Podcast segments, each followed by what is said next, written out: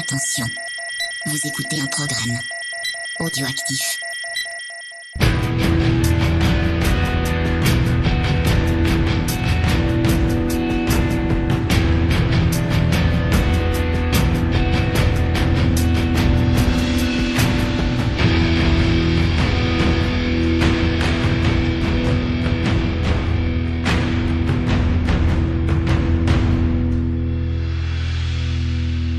Camarades Bourrinos, bienvenue pour ce nouvel épisode de Scoring, un épisode de Scoring dans lequel on va un petit peu rêver, puisqu'on a décidé avec l'ami Creepers d'aller un peu plus près des étoiles.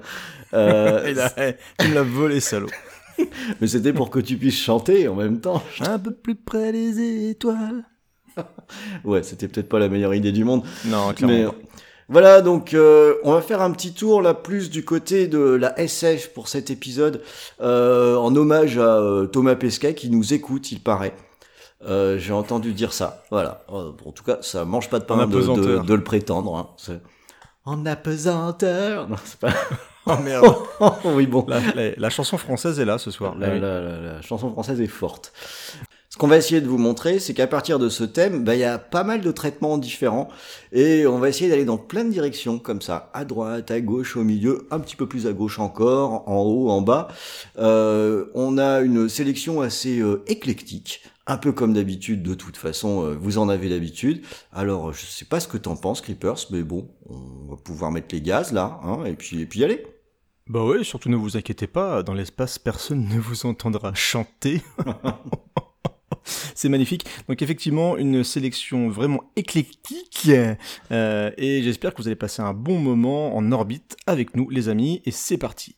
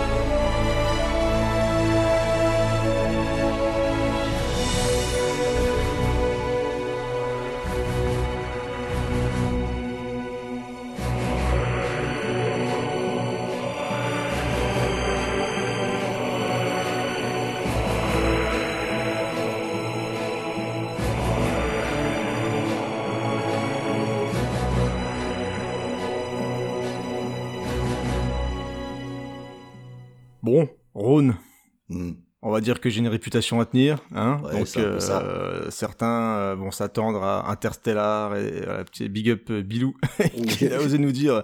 Alors je vous préviens, si vous faites une émission SF sans Interstellar, eh ben je ne vous parle plus. Eh ben on risque pas de se causer avant Voilà, un moment adieu, parce Bilou. que exprès j'ai choisi du coup Armageddon, Armageddon de notre gros bourrin de Michael Bay parce que oui, Armageddon est un film que l'on peut ranger dans la case science-fiction. Eh ouais, ça se passe dans l'espace. On a une, un- on va dire même un gang de, de foreurs qui s'en vont pour sauver la planète euh, parce qu'il y a un, un astéroïde qui va nous tomber sur la tronche, mine de rien. C'est c'est du sérieux. C'est quelque chose qui a été pensé, réfléchi, je pense, en collaboration avec la NASA. Ce film, c'est n'importe quoi. euh, c'est Limite du documentaire. euh, Effectivement, euh, il semblerait que, euh, je pense que même les tenues sont, sont pas concept. Il y a rien qui va en fait. euh, Même, la couleur des cheveux de Bruce Willis, ça va pas. c'est vrai. Il revenait du, du, quoi, du cinquième élément, je pense aussi, un film de, de science-fiction. Mais voilà, moi forcément, hein, je propose un, un sujet sur l'espace, et ben je me dis voilà, je vais pouvoir caser Armageddon comme un gros porc, euh, parce qu'il y y y a tout ce que j'aime. hein, moi, dans le dans le cinéma, je rigole tout seul parce que je, je pense, je, je pense à la dernière fois où j'ai regardé Armageddon, je me suis dit quand même c'est très très con. Armageddon, il y a quand même rien qui va.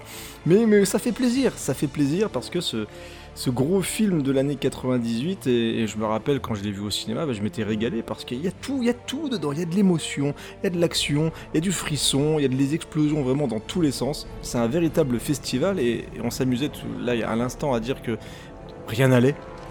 Ça va même jusqu'au design de, de, de l'astéroïde, Ouais. quoi.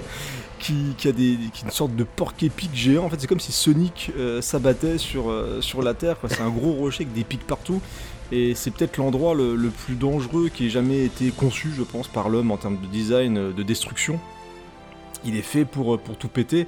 Et euh, quand nos amis arrivent à atterrir dessus, parce que voilà, c'est quand même l'histoire de, de Forer qui atterrissent sur un, astéroïde pour creuser dedans et mettre une bombe nucléaire, parce que voilà, la- le monde est sauvé grâce à la bombe nucléaire hein, dans les films de Michael Bay, c'est quand même assez, assez magnifique. Solution, c'est la bombe.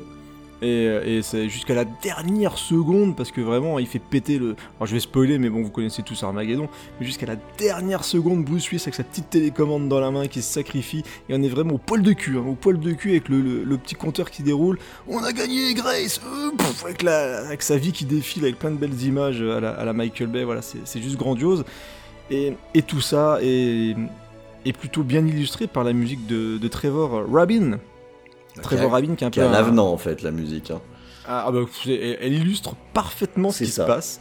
Je dirais même qu'elle surligne Oui. parfaitement ce qui se passe. Euh, c'est vraiment la musique euh, héroïque euh, dans ce qu'il y a de plus pur, j'ai envie de dire. C'est vraiment le, la, la musique qui, qui est faite pour te donner de l'émotion. Elle te dit, voilà, regarde ce qui se passe à l'écran, tu dois pleurer maintenant. Il faut que tu pleures. Voilà, c'est le moment où tu pleures, monsieur. Euh, donc du coup, c'est une musique que j'ai surkiffé quand j'étais jeune.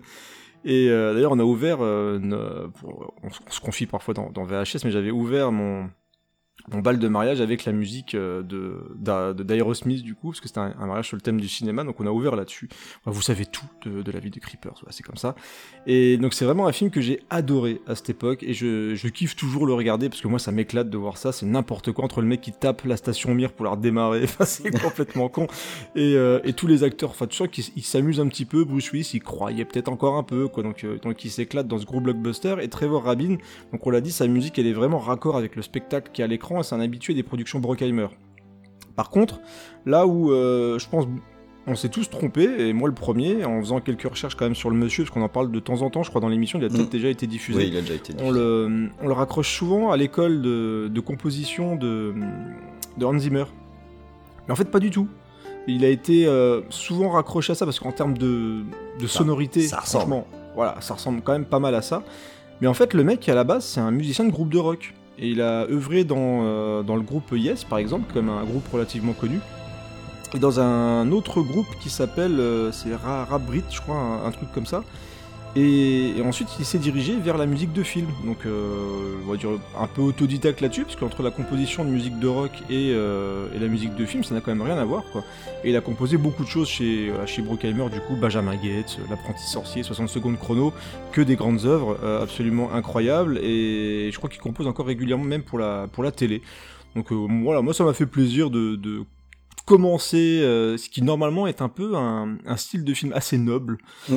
Avec un peu cérébral, tu vois, avec Armageddon, voilà, une- on dynamite un petit peu tout ça avec du gros blockbuster qui tâche.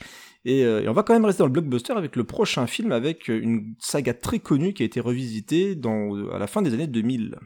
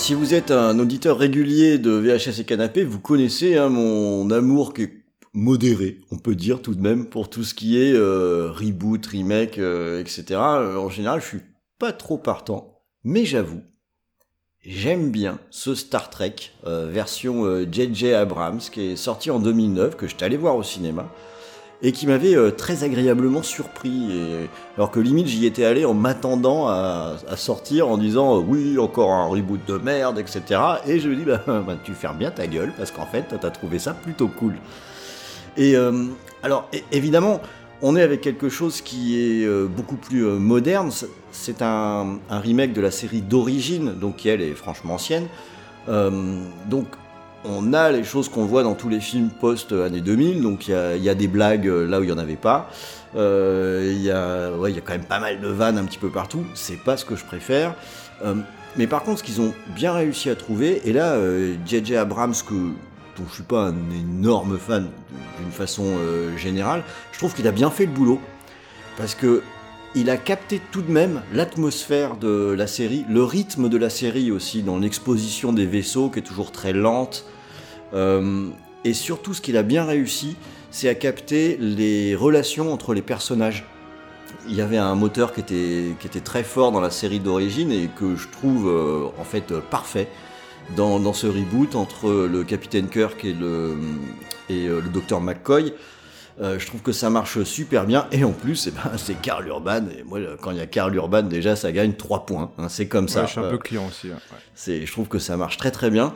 Ce qui fait que le, le film, bah, il est passé, il est passé tout seul, quoi. Euh, j'ai trouvé ça chouette. Je me suis acheté le Blu-ray. Euh, je, suis content de l'avoir. le pyjama. Le, le pyjama. j'ai un petit peu tout, quoi.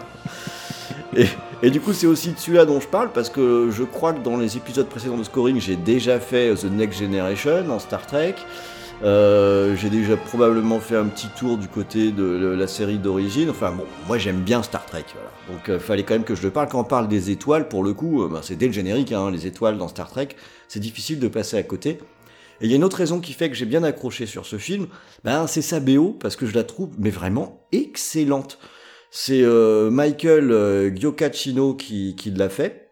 Donc c'est un type. Hein, ouais, c'est un type qui est bon en fait. On n'a pas encore diffusé beaucoup de morceaux de ce gars-là, mais c'est un client pour scoring. Hein.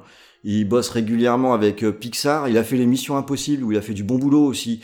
Euh, je trouve qu'il a une vraie patte. aussi. Ouais, il est bon. Moi, je le trouve vraiment très très bon. Mm. Et, et là, le morceau que j'ai passé, euh, il est pour moi significatif d'un truc qui fait très bien et on en parle souvent alors je suis content quand on en croise un. Il fait des thèmes.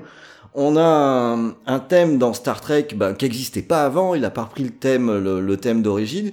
Il l'a composé exprès. Et en fait, ça marche à fond de balle parce qu'on l'entend deux fois le thème et ça y est, tout de suite, il est gravé. Il a sa vraie identité, tout en réussissant. Et c'est là où je trouve qu'il a fait un super boulot. Ça sent le Star Trek quand même. Le, le, il est allé chercher les sonorités traditionnelles pour en faire un thème complètement nouveau, qui est bien épique en plus, euh, qui fait vraiment aventure. Et dans toute la BO, euh, toute la BO est d'une excellente tenue, quoi. Et ce qui est fou, tu sais qu'avec ce mec-là, c'est que de, mémoire, il a démarré avec le jeu vidéo. Je crois qu'il avait bossé sur les Medal of Honor. Et je pense que c'est. On le rapproche beaucoup de John Williams, et rien que dans Medal of Honor, je pense que c'est pas pour rien qu'il l'avait. Euh, qu'il l'avait appelé parce que forcément Williams il avait bossé sur euh, Soldat Ryan donc il cherchait mm. un petit peu ce type de sonorité et ce gars-là, j'ai pas envie de me tromper, mais donc il est aussi appelé souvent dans des trucs assez casse-gueule où il y a besoin justement de raccrocher des thèmes assez connus. Donc là, il a fait Star Trek. Je crois qu'il a bossé aussi sur euh, Jurassic World. Alors c'est pas pour replacer Jurassic World, mais euh, c'est pas évident. La musique elle est bien dans Jurassic World. Hein. Voilà, et je crois qu'il a aussi bossé sur les Star Wars, mais pas les Star Wars entre guillemets officiels, les épisodes 9, 8, machin. Je crois qu'il a bossé sur des spin-offs et notamment sur Rogue One. Euh, on a peut-être déjà diffusé justement euh, ce qu'il avait ah, fait sur Rogue One. C'était le trailer qu'on avait diffusé. Et, franchement, tu, sens que ce mec a du talent parce qu'il le met vraiment sur des grosses franchises et il arrive vraiment à donner à chaque fois vraiment sa propre identité malgré des trucs mm. assez marqués. Là, tu le dis sur Star Trek, mine de rien, tout le monde connaît, même moi qui suis pas un gros Trekkie, même pas un Trekkie du tout, j'avais aimé le film quand j'ai découvert. Et c'était une belle porte d'entrée, je trouve, parce qu'en plus, ils arrivent à bien relier ça avec les anciens. Je trouve que c'est assez malin en termes de scénario, comment ils ont réussi à raccrocher un petit peu les wagons. Et, euh, et la musique est vraiment bien, justement, elle s'intègre bien à ce qui se passe dans le film. Donc c'est vraiment quelqu'un de très très très talentueux. Ouais, et puis pour, euh, pour illustrer le- les capacités du gars, euh, et pendant le film, j'ai j'ai eu ma, ma, ma petite émotion dans le truc parce que euh, à la toute fin du film, euh, pour le générique de fin, il rappelle, il réutilise le, le thème original de, de Mm. Star Trek que moi je trouve, je trouve génial et qu'il intègre dans, dans sa composition.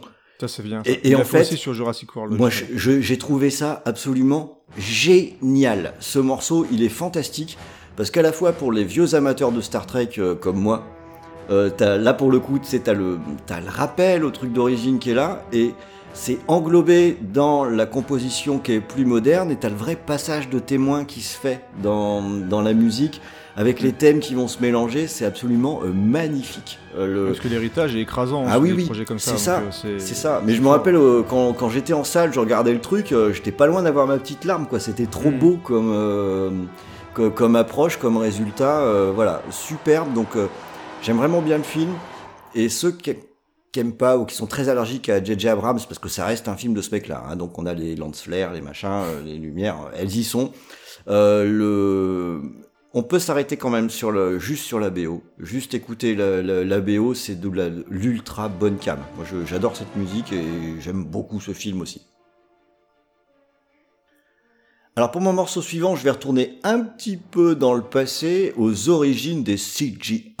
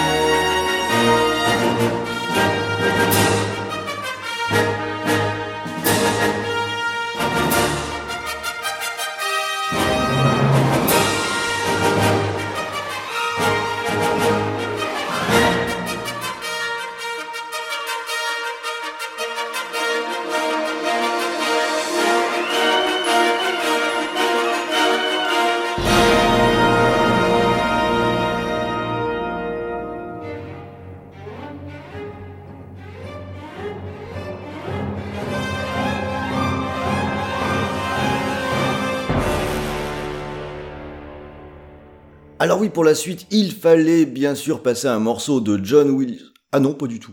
Ah non, Ah non, ouais, non, pas- pas J'ai cru, hein. Ouais, Mm. bah non, en fait, c'est son petit cousin, faut croire. Hein, c'est euh, euh, Craig Safan, plagieur. euh, son petit plagieur euh, qui, qui a fait ce morceau, mais que je trouve quand même sympa. Donc, euh, je vais, je vais- je vais mettre quand même, parce qu'au l'air de rien. Ok, c'est du John Williams au rabais, hein, je, suis d'accord, mais c'est efficace, c'est pas mal, donc euh, je vais le passer.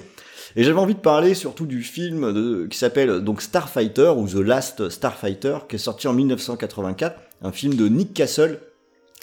Parce que c'est un, film fantasme un peu pour moi, parce que quand j'étais petit, euh, je lisais une revue qui s'appelait Tilt, une revue de, jeux vidéo, et ils avaient euh, une petite page comme ça, cinéma, ils parlaient de The Last Starfighter, parce que ça allait être un film de vaisseaux spatiaux, donc ça c'était cool, avec des images de synthèse ultra réalistes, où c'est carrément la vérité que tu voyais, etc. Et il y avait des photos, et c'est vrai que ça avait l'air, mais mortel et bien sûr, le film n'est pas sorti en salle de façon confidentielle, donc je je l'ai pas vu. Et pendant mes, mes des années, vraiment, je voulais voir The Last Starfighter. Je disais, Ça doit être trop incroyable de voir des vrais vaisseaux. euh, mais euh, Tellement ça. il est fou, le film il est caché. Tellement c'est un truc de, de dingue, etc. Et donc, euh, un jour, euh, je l'ai vu, donc euh, longtemps après. Alors, euh, bon, on sait tous hein, que les images de synthèse, ça, vieillit mal. Alors, les premières images de synthèse, ça vieillit encore plus mal, évidemment. Donc, c'est vrai qu'on n'est pas très très loin euh, de, ah, de l'Atari ST, hein, finalement. Euh, bon, c'est un petit peu plus fort que ça, j'exagère, mais ouais, c'est pas glorieux. Et c'est vrai que quand on regarde le film, voilà, faut pas trop s'en faire une image de fou avant, comme j'ai fait, euh, parce que ça, ça raconte quand même l'histoire d'un gars euh, qui, qui est très fort aux jeux vidéo. Et en fait, les jeux vidéo, c'est une façon de recruter des super pilotes. Quand tu fais un high score, euh, t'as un gars qui se pointe comme ça et qui dit c'est toi. Qui, on a besoin de toi pour sauver la galaxie dans une guerre, etc. Ah bon ouais, Ça m'étonne pas qu'il m'ait Ouais. jamais appelé. C'est un peu ça. ouais. Donc, autant dire que c'est un peu con-con comme film, hein, voilà, on peut le dire. Euh, c'est un film pour gosses, donc c'est un peu un, un truc euh, où euh, c'est hyper naïf. Euh, si on le voit aujourd'hui, évidemment que c'est vieillot. C'est pas super bien réalisé non plus. Hein, c'est un peu niveau niveau, euh, j'allais dire, euh, bah non, c'est pas niveau canon, c'est le niveau d'en dessous. On est plutôt au niveau Charles Band. Hein, c'est- voilà, c'est pas extraordinaire à l'écran, mais c'est un peu frais. Mais ça va. Ouais. en fait, Ça alors, passe. je, je pense qu'il y a pas mal de nostalgie dans ce que je dis. Très franchement, je pense que ça doit être pas bien. Mais moi, je trouve Non mais que c'est- typiquement le genre de film Madeleine de Proust. hein. C'est un si, peu euh, ça. si on n'a pas connu ce film-là à la sortie ou un petit peu après, parce que je pense que l'aspect fantasme de, de gamin, c'est- c'est ça qui, est- qui était bien à l'époque, c'est que déjà tu avais moins d'informations sur les films et tu fantasmais sur les images, un peu comme on l'avait même. Tu compares avec la Terry ST, mais c'était pareil pour les jaquettes des jeux, tu vois, tu fantasmais sur un jeu, tu avais tellement envie d'y jouer. Ça, me- ça me rappelle quand j'ai découvert Night Trap. Ouais. J'avais vachement envie de jouer à Night Trap et une fois que tu joues, bah, tu dis ah bah ouais, bon, bah, finalement Ouais, j'aurais bah. peut-être dû découvrir avant. Mais c'est clairement une Madeleine de Proust pour beaucoup de, C'est ça. de personnes qui l'ont vu à l'époque, ouais, parce que justement c'était les vaisseaux spatiaux, c'était vraiment un pur film de gosse. Sauf qu'il a pas l'aura d'un Star Wars, mais il a quand même son statut culte. hein. Ouais, ouais, bah c'est, ouais, ça a sa petite particularité. Alors à noter quand même, parce que c'est toujours bien de le rappeler, hein, donc euh, Nick Castle qui a réalisé, alors en termes de, de, ré- de réalisateur, on peut pas dire que ce soit une poiture, hein. Euh, mais on se rappellera quand même de lui, hein, parce que c'est lui qui est derrière le masque dans Halloween, hein, donc euh, il, est, il est connu pour ça, et il a aussi euh, travaillé quand même sur le scénar de New York 1997 avec euh, Big John, donc rien que pour ça, c'est, sympathique. Et euh, je- pour terminer, juste un petit mot sur la musique, on en a un petit peu parlé. Ouais, alors euh, Craig Safan, donc c'est, soyons clairs, hein, c'est un peu un compositeur de seconde zone. hein. C'est Craig, c'est Craig Safan de John Williams. Ouais, c'est c'est un peu ça. Euh, alors, c'est ça sent le, on n'est pas loin du plagiat, c'est clair. c'est clair. Il y a, il y a quand même l'entrée du morceau, euh, c'est typiquement du John Williams. La structure, c'est exactement la même. on essaie. Il y a tout. ouais. Voilà. Bon, ça pompe un peu à tous les râteliers. Sur l'ensemble, sur l'ensemble de la BO, euh, c'est pas extraordinaire non plus, mais il y a quand même plusieurs morceaux qui sont sympas parce que fondamentalement, voilà, ça passe en fait, ça passe. Mm. Ça ressemble un peu à du du du petit John Williams, on va dire. Euh, Illustré. voilà, mais allez, euh, ça le fait, ça s'intègre bien, et puis de toute façon, c'était l'occasion de parler de The Last Starfighter, donc euh, c'est fait. Euh, je j'arrête là pour ça.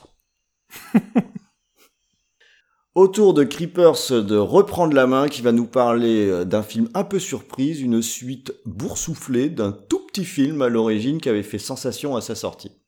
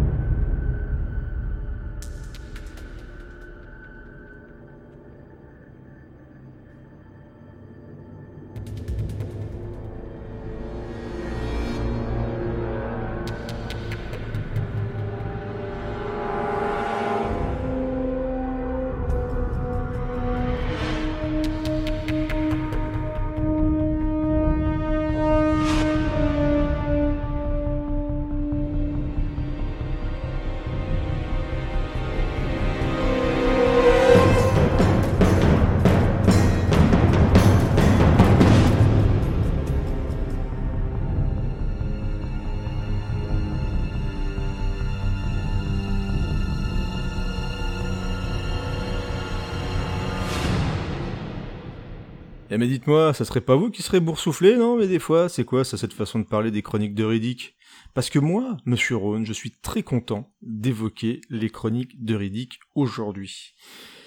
Bah ouais, moi j'aime beaucoup le film, et pourtant, rien qu'en y repensant au moment où je l'ai inscrit dans la liste, je me dis que c'est presque une anomalie en fait.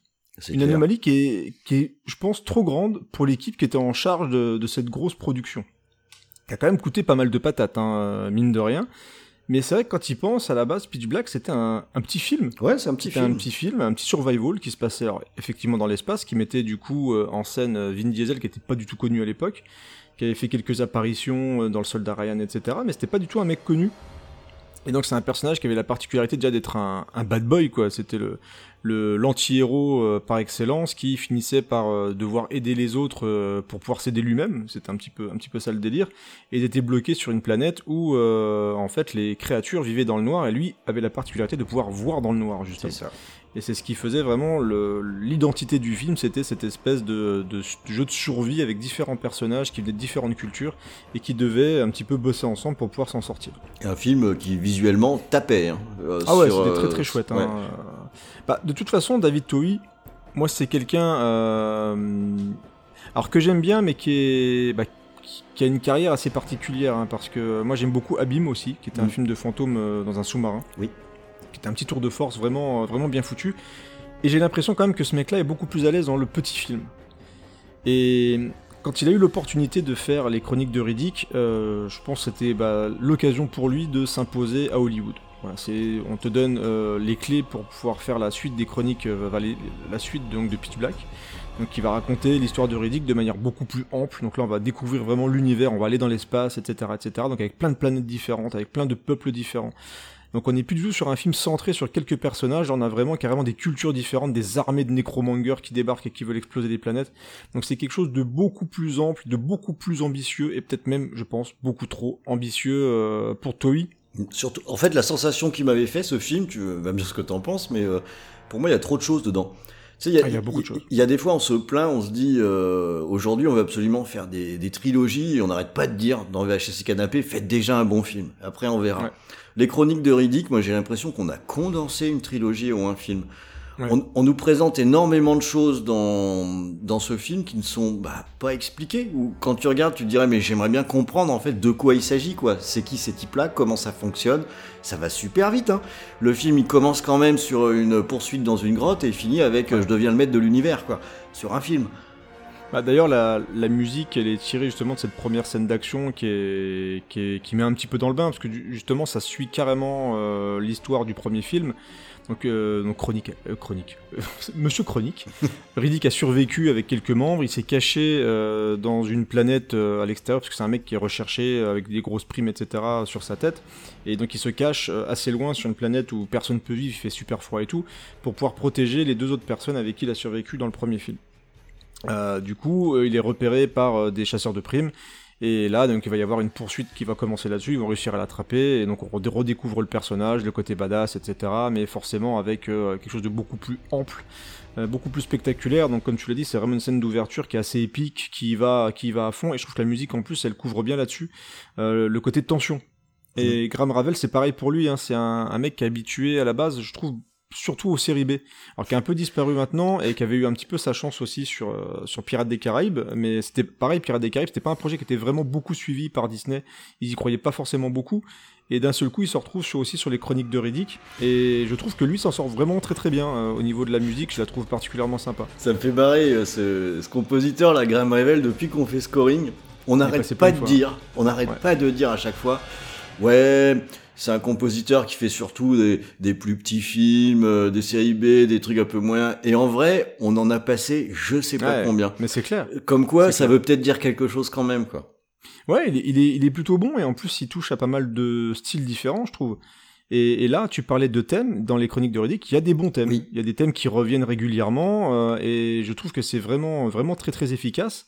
Et là, en plus, avec la, cette musique qu'on a diffusée, le côté euh, avec les, les percussions euh, mélangées avec les, avec les violons et tout, t'as vraiment une tension qui est, qui est vraiment super cool. Mais et sur le film, franchement, tu le disais, c'est un film qui veut faire trop de choses. Moi, c'est un, un film, je sais, qui est un petit peu divisé au niveau même du design, moi je le trouve vraiment chouette. Alors il y a un petit peu un côté un peu rococo, un peu particulier euh, au niveau du design, mais moi je le trouve vraiment vraiment sympa. Et quand il est sorti, il est sorti en 2004. On était à un moment où euh, moi je me rappelle, j'avais pas du tout aimé la prélogie Star Wars. Je la trouvais trop cucu, trop trop nawak, etc. Et je trouvais que les chroniques de Riddick proposaient de la science-fiction qui était euh, pas euh, pas plate en termes d'enjeux. Autorisé On a au quand plus de des- 12 ans. Ouais, bah, en fait, on a des personnages, ils ont des zones grises, tu vois. C'est pas Mm. forcément uniquement blanc, uniquement noir au niveau Bah, déjà, le héros, il l'est pas du tout. euh, Un peu plus. Riddick, euh, ouais, il Ouais. a été un peu Ouais, adouci tu sens qu'il dans les, voilà, dans il les est starifié chroniques, quand ouais. même. On, on sent déjà il enlève ses lunettes tout le temps, ce qui n'était pas le cas dans le premier film. Donc tu vois que que Diesel est devenu une star et qu'ils veulent le montrer un petit peu plus. Mais j'aimais vraiment ce côté univers un peu plus sombre et tu faisais référence aussi à, à la fin, ça devient un roi et tout. C'est clairement du Conan. À la fin Oui, des chroniques clairement. de Riddick, Mm. euh, on est clairement sur Conan, donc euh, il y, a, y a pas mal de comme ça de petits rappels d'autres films assez assez ambitieux, mais c'est quand même un- un- une œuvre pour laquelle j'ai beaucoup de tendresse et surtout sur la version director's cut qui apportait euh, quelque chose d'un petit peu plus euh, aéré en termes de narration et aussi des scènes d'action un, un petit peu rajoutées où on montre vraiment les pouvoirs en fait de Riddick parce que du coup on, on se découvre que c'est une sorte d'élu etc qui permet de, de, de sauver son peuple et tout. Donc ouais, moi c'est un film que j'aime bien, que j'aime bien revoir de temps en temps et c'est dommage, c'est dommage la suite tardive vraiment toute naze que que Toei a fait justement avec euh, avec Vin Diesel après qu'il ait eu du mal à sortir de ses Fast and Furious, ils ont tenté de faire Riddick avec son chien de mer là. Et, euh, et c'est vraiment pas terrible et c'est vraiment dommage quoi. Donc du coup, bah, Toei sa carrière elle est un petit peu euh, voilà et Vin Diesel il refait des Fast and Furious ad vitam aeternam. Donc je pense qu'il en aura pour pour toujours. Mais si vous n'avez jamais vu Riddick, euh, c'est dispo je crois sur euh, Amazon Prime. Je crois que je l'ai vu dernièrement là-dessus et euh, sinon prenez-le en, en Blu-ray. Franchement ça vaut le coup. Le film est quand même assez chouette. Je garde la main avec un film qui a été vraiment très très mal compris, mais on a quand même l'habitude avec son auteur.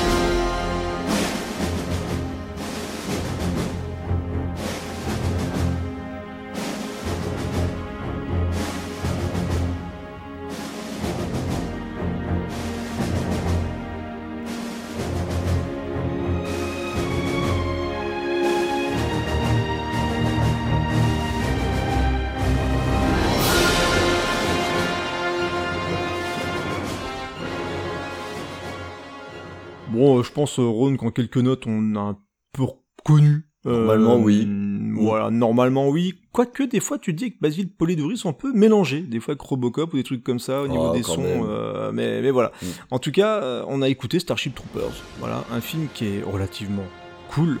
euh, en termes de, de space opéra ultra bourrin, je pense que ça se pose là. Clair. Et hum, en réécoutant la musique, alors moi ça m'a semblé couler de source de, de diffuser du Starship Troopers. Parce qu'il y a des combats spatiaux, des vaisseaux qui explosent, il y a des grosses bêtes et tout. Donc c'est ultra spectaculaire et, et je trouve vraiment, alors même s'il avait bossé avec Verhoeven sur euh, Robocop, je trouve que le choix par rapport à ce que raconte Paul Verhoeven dans son film de Polidori c'est hyper intéressant parce que Polidori il est aussi souvent raccroché au cinéma de John Milius Mm. qui est un cinéma qui est très militaire, qui est très euh, voilà, autodéfense, etc. Et, le, et comme le film parle beaucoup de l'armée et fait quand même pas mal euh, une belle critique comme ça de l'armée, de la mentalité un petit peu héroïque et tout, je trouve ça plutôt intéressant. En plus, il va à fond les ballons là-dedans. C'est ça. C'est-à-dire Ouais. que clairement, je peux même aller- n'est pas excusé, euh, surtout le public américain qui est passé complètement à côté, qui, qui pense que c'est un film pro-armée et tout. Mais la musique, elle est vraiment presque premier degré, mais tu sais, c'est vraiment le truc militaire, héroïque, mais poussé dans les potards, mais absolu. C'est ultra premier degré. Ah, mais, Mais, c'est- mais du coup, c'est ça, génial en fait. ça colle avec le traitement du film. C'est euh, ultra premier degré, mais moi je trouve Ouais. que c'est pour ça que ça marche du feu de Dieu. Et d'ailleurs, ça nous montre aussi qu'une musique bourrine premier degré peut même marcher dans l'absolu. Parce que Hmm. même si t'enlèves le sûr. fait que ce soit accroché à Starship Trooper, quand tu l'écoutes, ouais, ça marche quoi. C'est galvanisant à mort. mais en fait. mais c'est clair, ça marche Ouais, oui, carrément. T'as vraiment, limite, t'as envie de t'enrôler, tu vois. Ouais. Moi, tu mets une vidéo comme ils font, là, les vidéos de, pour, pour regrouper les gens, essayer de les faire signer pour s'engager et tout. Moi je, moi, je trouve ça. Le film est génial, de toute façon. Ouais. Et il est génial, et tu parlais des SFX, et je trouve encore une fois que le film, même si t'as des trucs forcément qui tâchent un petit peu plus qu'au moment où on l'a découvert, ça reste quand même quelque chose de, de très bonne tenue. C'est super top très, très même. bon. C'est même, euh, enfin moi je trouve ça. En fait, c'est un peu ce que je Il y a disais tout des- à l'heure. Les trucs qui vieillissent, c'est ce qui est fait à l'ordinateur. Mm. Où là, là, là, tu les grilles. Mais euh, l'ultra majorité des scènes, les insectes, ils sont en dur quoi. Et, ouais, ouais, clairement, les grosses et- bestioles. Ouais, c'est super impressionnant, ça marche vachement bien. hein. Moi, je, je trouve que le, ce film, il, il- il résiste à l'épreuve du temps, mais alors avec une facilité. Le, alors Mm. aussi parce que c'est quand même euh, génialement réalisé. hein. Il y a, Ouais, clairement. il y a des scènes qui sont super et qu'il y a, il y a ce mélange bah, que tu évoquais qui est, qui, est, qui est prodigieux, je trouve, où euh, tu as un, un second degré qui existe en permanence, un aspect de critique en permanence, mais qui est dissimulé derrière une approche ultra frontale et premier degré Mm. dans, dans ce qui est montré. une violence. Et, et ça, c'est génial. On peut à la Ah fois ouais. se foutre de la gueule des, des protagonistes tout en tremblant pour eux, comme dans la scène de Ouais. siège par exemple, qui est une scène que j'adore euh, quand ils essayent de Ouais. défendre la base là, euh, c'est- formidable. Donc euh, c'est super intelligent quoi, comme comme rendu. Tu peux le regarder de deux façons différentes, à la fois kiffer l'action tout en comprenant bien quand même ce qu'on veut te dire. C'est pas incompatible les deux en fait. Ah, c'est cool parce que dès, dès le casting avec leur belle gueule, Denise Richard, Casper Van Dien, euh, voilà, c'est tout des tous des beaux gosses, des limite des poupées Barbie, des Ken qui vont qui vont à l'armée quoi. Donc c'est c'est hyper bien foutu, comme tu l'as dit, c'est tendu, c'est gore, c'est bien foutu. Et en plus le sous-texte est, est plutôt euh, est plutôt intéressant et, et jouissif, je trouve même d'ailleurs dans par rapport à ce qu'on voit à l'image. Donc ouais, grosse grosse réussite. En plus donc la musique de Polydoris, magnifique. euh, qui a fait quand même des, des grands films d'action comme Sauver Willy aussi, hein, faut, faut Mm. dire les choses. Je dis d'action. ça, mais j'aime bien, moi j'aime bien la musique de Sauver Willy, je la trouve, je la trouve plutôt sympa. Mais il a fait plein plein de, de très très bonnes BO et dont Robocop, Conan, etc. Donc le mec, a- on va pas non plus refaire son CV parce que c'est quelqu'un de, c'est un compositeur culte, donc euh, voilà. Mais en tout cas, excellente BO et excellent film encore une fois, que vous pouvez redécouvrir avec plaisir tant que vous ne regardez pas les suites. Allez, ça y est, on va dans une galaxie lointaine, très très lointaine, mais pas sur le support que vous pensez, et on reste dans l'espace bien entendu.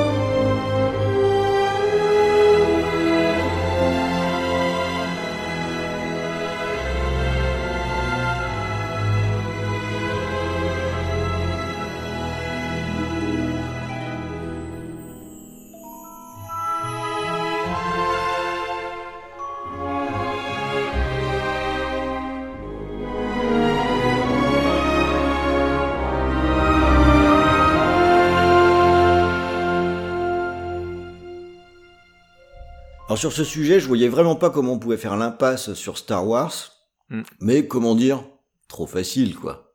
Euh, on n'allait quand même pas passer un morceau de Star Wars. Alors il, il, a fallu faire une petite feinte et c'est là que arrivent les jeux vidéo qui vont nous aider.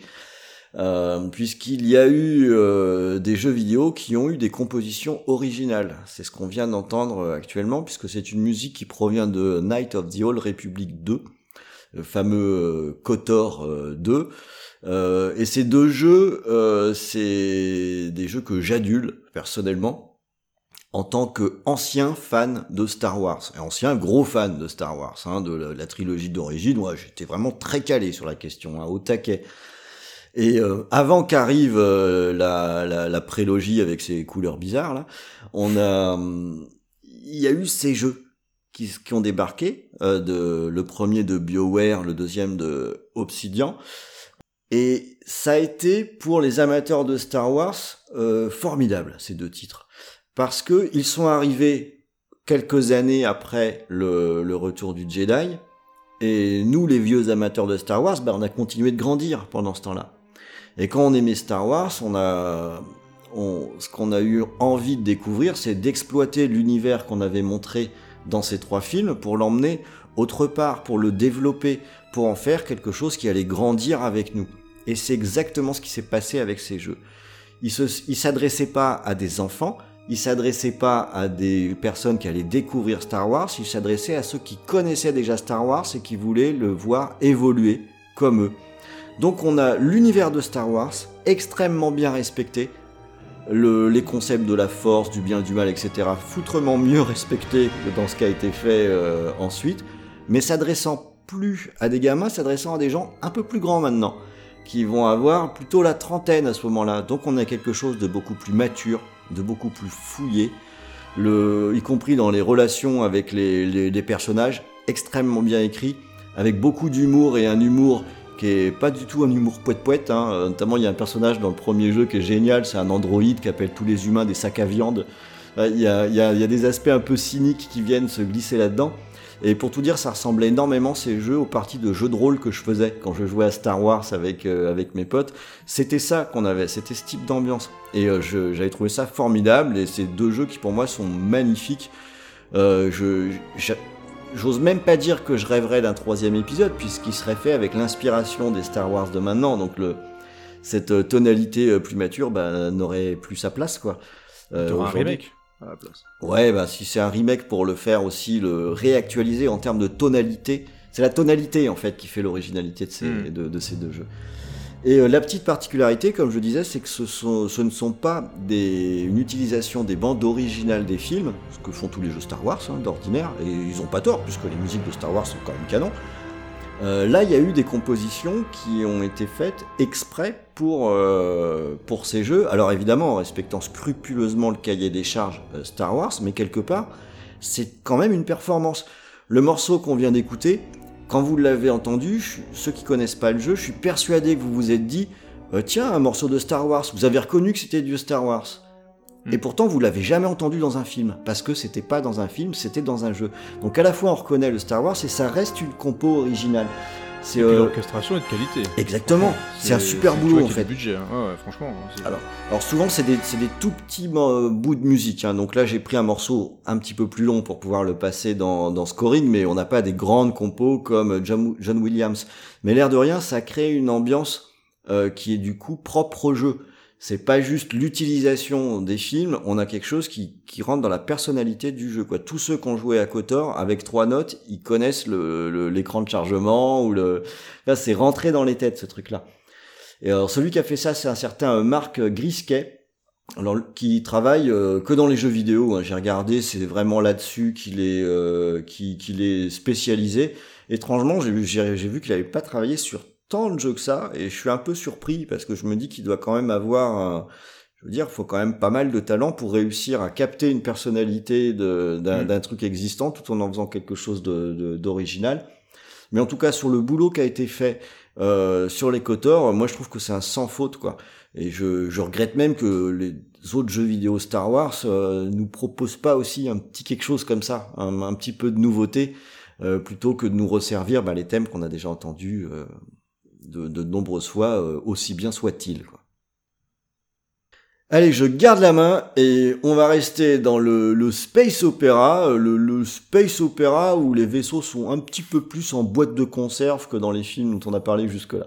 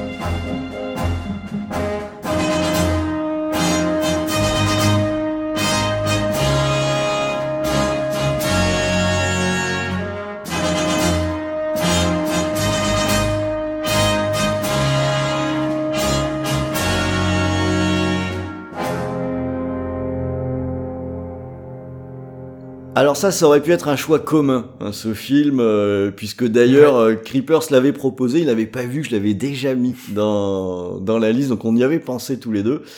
Euh, puisqu'on va un petit peu discuter de Star Crash, euh, le film, euh, le grand space opéra italien de 1978, euh, réalisé par Luigi Cozzi. Et alors, qu'est-ce que c'est Star, Star Crash? Ben, C'est un peu quand l'Italie veut surfer hein, sur le, le succès de Star Wars, et puis vite, hein, parce que 78, très, très donc faut, faut, faut, Ouais. faut aller vite. Hein. Et ben forcément, bah, ça donne quelque chose d'un petit peu particulier, hein, euh, assez éloigné du résultat d'origine, faut, faut quand même le- le- l'avouer. Alors, ok, on peut peut-être mettre Star Crash dans la catégorie des nanars, c'est possible. Peut-être. Peut-être. Mais moi, je trouve que il y a. Ouais, c'est fun. Voilà, c'est fun. Ouais, ouais, en fait, c'est fun. Euh, alors, effectivement, les effets spéciaux sont pas incroyables. Alors, on peut. Piou. Voilà. c'est ça, on peut pas le dire. C'est assez proche de quand il y a des gamins qui jouent et tu sais qui bougent un vaisseau comme ça euh, devant eux. Alors, est-ce que les costumes sont réussis? Je pense qu'on peut dire non. Beau C'est- papier d'alu. Voilà, c'est c'est quand même pas fou. On sent qu'il manque à peu près 200 millions de dollars pour euh, réellement mettre à l'écran euh, ce qui était souhaité. Il manque un directeur d'acteur aussi. Alors c'est ce que j'allais dire, j'allais venir parce que en plus on peut pas dire non plus que la réalisation soit exceptionnelle. Hein. Euh, Luigi Cozzi c'est pas, voilà, on pense pas à son nom en premier hein, quand on dit euh, cinéma italien. Mais d'un autre côté, on a quand même Caroline Munro, Christopher Plummer, David Hasselhoff, Et Eh ouais. Et- David Hasselhoff. et on croise même Joey Spinell qui passait par là comme ça. Pas que le méchant de mémoire, non? Bah c'est ça. Ouais, c'est ça. hein. Donc un beau méchant. hein. Donc c'est quand même le, le casting, il est quand même un peu fou en fait. Enfin, t'as as quand même des gens là-dedans euh, qui sont venus se perdre dans cette histoire. Qui...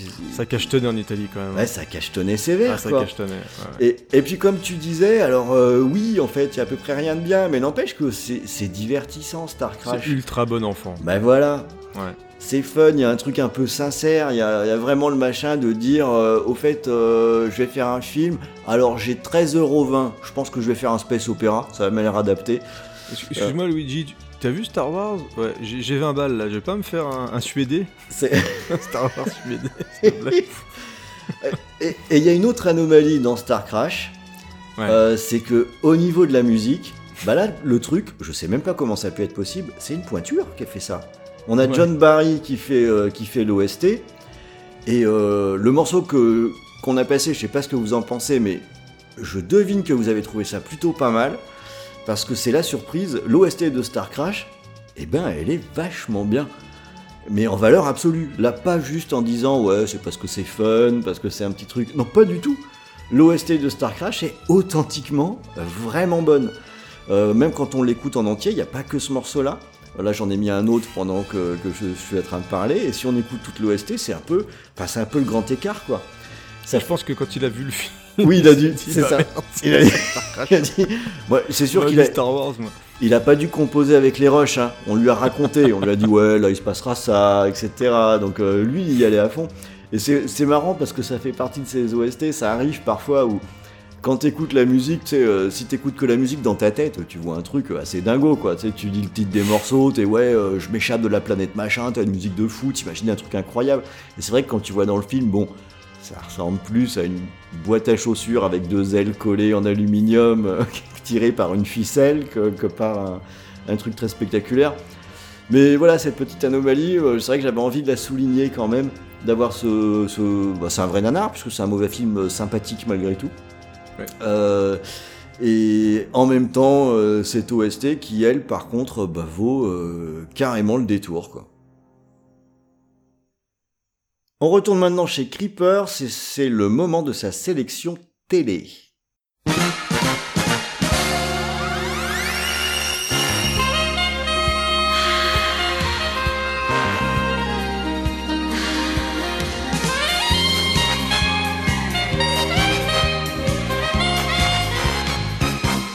街を包む Midnight Fall 孤独なシルエット動き出せばそれは紛れもなくやつさ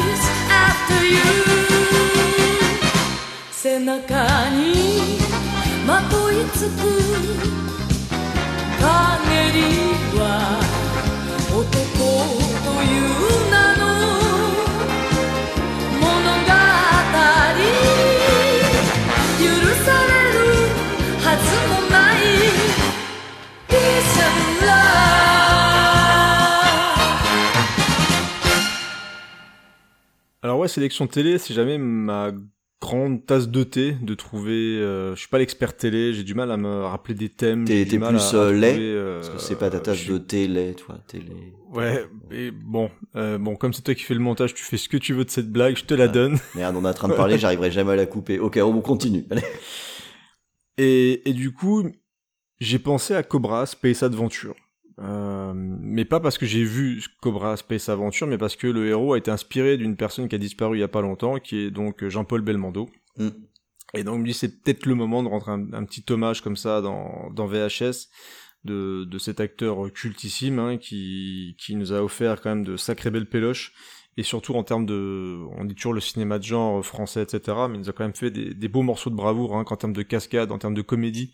Et euh, j'ai revu encore Peur sur la ville il y a pas longtemps. et c'était quand même, euh, mm. voilà, c'est quand même, euh, c'était quand même un grand grand acteur. En tout cas, il a une présence de dingue et, et qui, moi, je tu voyais toujours repasser aussi le moment où il tape le croissant dans la dans, le café, tu vois, qui pour faire chier le mec. Il, avait cette aisance là de d'arriver à l'écran et de d'avoir l'air euh, à la fois charismatique, sympathique, mais aussi euh, badass. C'était vraiment sa particularité, c'était assez assez impressionnant. Et donc je n'aurais rien à dire sur euh, la, la, musique de Cobra Space Moi, Adventure qui a été composée par Kantaro Haneda et je peux te donner la parole. Je sais que c'est cultissime, je sais qu'il a failli être adapté par Alexandre Aja pendant un moment, donc j'espère qu'un jour il le fera, mais c'est surtout pour saluer euh, la, mémoire de Jean-Paul Belmondo. Ouais, moi juste un petit mot, parce que Cobra, quand ça a été diffusé euh, en France, euh, contrairement à aujourd'hui où c'est cool de regarder des mangas quel que soit son âge, bah, quand ça a été diffusé, moi j'étais un petit peu grand pour continuer de regarder les dessins animés, mais ça m'empêchait pas le lundi de rentrer vite fait pour aller regarder Cobra, parce que je trouvais ça vraiment vraiment bien.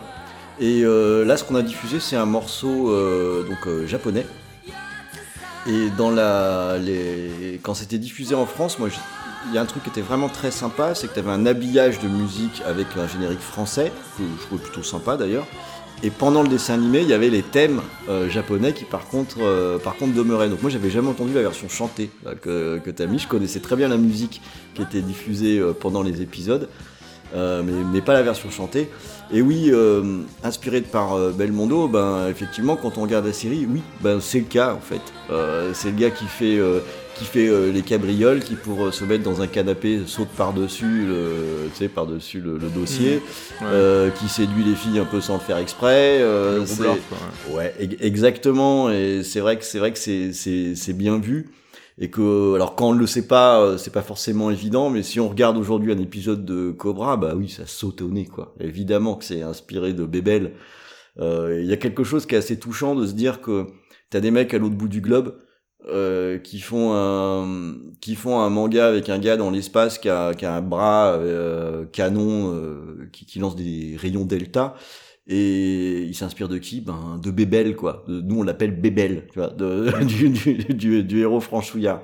Donc euh, parfois on est euh, un peu méprisant avec euh, ce qu'on fait ou ce qu'on a pu faire en cinéma de genre en France. Bah il y a des gens à l'autre bout du globe ils le sont pas Ouais, cinéma populaire. Voilà. Des fois, on- nous, on le prend par-dessus, par-dessus la jambe, mais c'est des, des- du cinéma qui est apprécié ou des acteurs qui sont appréciés un petit peu, un petit peu ailleurs.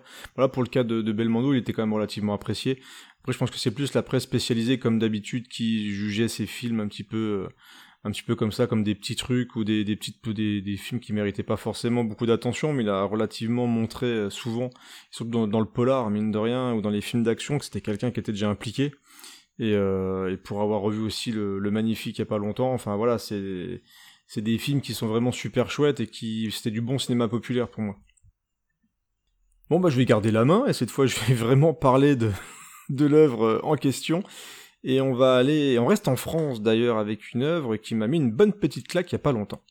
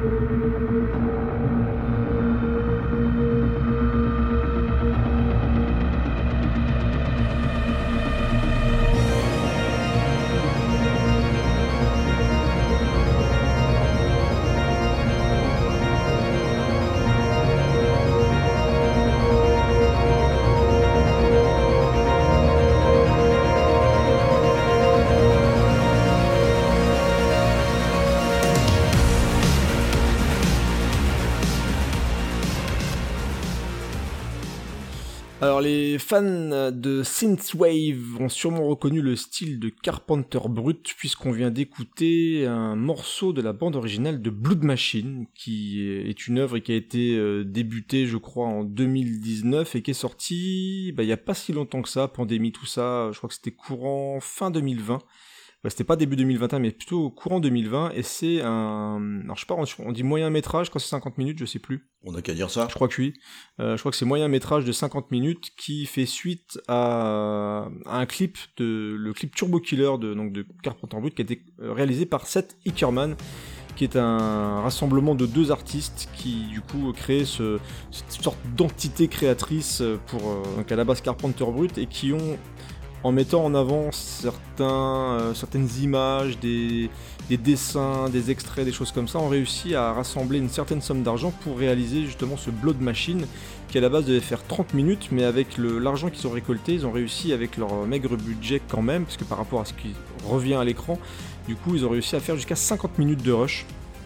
Et ça donne une œuvre qui est euh, effectivement une sorte de clip un peu géant.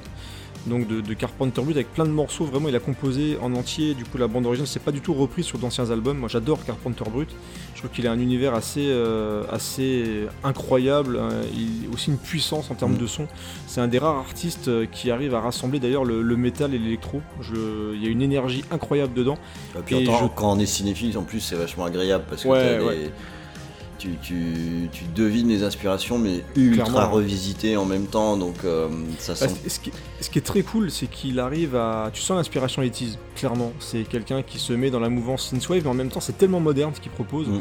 C'est tellement percutant qu'on est vraiment pour moi dans de la pure électro euh, de notre époque. C'est vraiment bien digéré et il apporte vraiment quelque chose d'assez dingue. Et c'est pour moi un des. J'aime beaucoup la synthwave, mais c'est un des rares à avoir vraiment ce son-là. Il c'est d'une puissance, mais assez incroyable. Euh, et à l'extrême limite album, de la saturation tout le temps. Ouais, ouais, ouais. T'y es pas, mais t'en es pas loin, donc c'est très puissant comme son. Quoi. ce que je trouve génial en fait avec euh, donc le, le duo de réalisateurs et avec euh, Carpenter Brut, c'est qu'ils ont vraiment réussi à, à s'unifier, je trouve. Et Blood Machine, c'est plus une. Alors j'aime pas trop utiliser le terme expérience, mais là en plus moi je regrette vraiment de ne pas l'avoir vu au cinéma, parce que ça a été diffusé dans quelques salles seulement.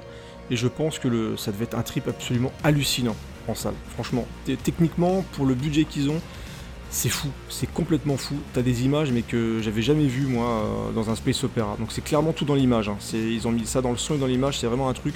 Je pense que je vais peut-être leur mater au casque dans pas longtemps pour vraiment me mettre complètement dedans. Parce que techniquement, je trouve que ça tue. Euh, t'as une image qui est, vraiment avec des, t'as des vaisseaux qui sont juste énormes. T'as un travail sur, euh, le cadre qui est assez fou.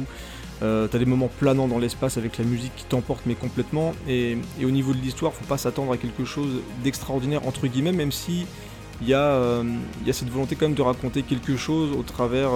Il y a un côté, il un, aspect un peu féministe, je trouve, dans, dans ce que ça raconte. Mais vraiment, techniquement, c'est super beau. Donc moi, je vous, je vous conseille vraiment de regarder déjà à la base le, le clip Turbo Killer, parce que déjà la musique est le but. Mm. voilà, donc, euh, et le clip est vraiment bien. Et si vous aimez le, le clip Turbo Killer, n'hésitez pas à rechercher, euh, du coup, à regarder Blood Machine. Ce qui est pas évident, parce que moi j'ai dû le prendre sur euh, iTunes, parce que j'ai pas trouvé de DVD, j'ai pas trouvé de location, Ah, truc comme c'est ça. ce que j'allais te demander. Euh, ouais, j'ai pas trouvé de DVD. Alors on peut quand même le louer, mais vu la différence de tarif entre la location et le prix, j'ai dit allez hop, je, je vais le prendre, je vais me faire plaisir pour le mater un peu quand je veux. Mais il n'y a pas de DVD. Alors il y a eu une version qui était euh, en version limitée, je crois, disponible sur le site justement de, de cette Ickerman, mais vite en rupture, donc forcément Ouais. très très cher à trouver sur le net.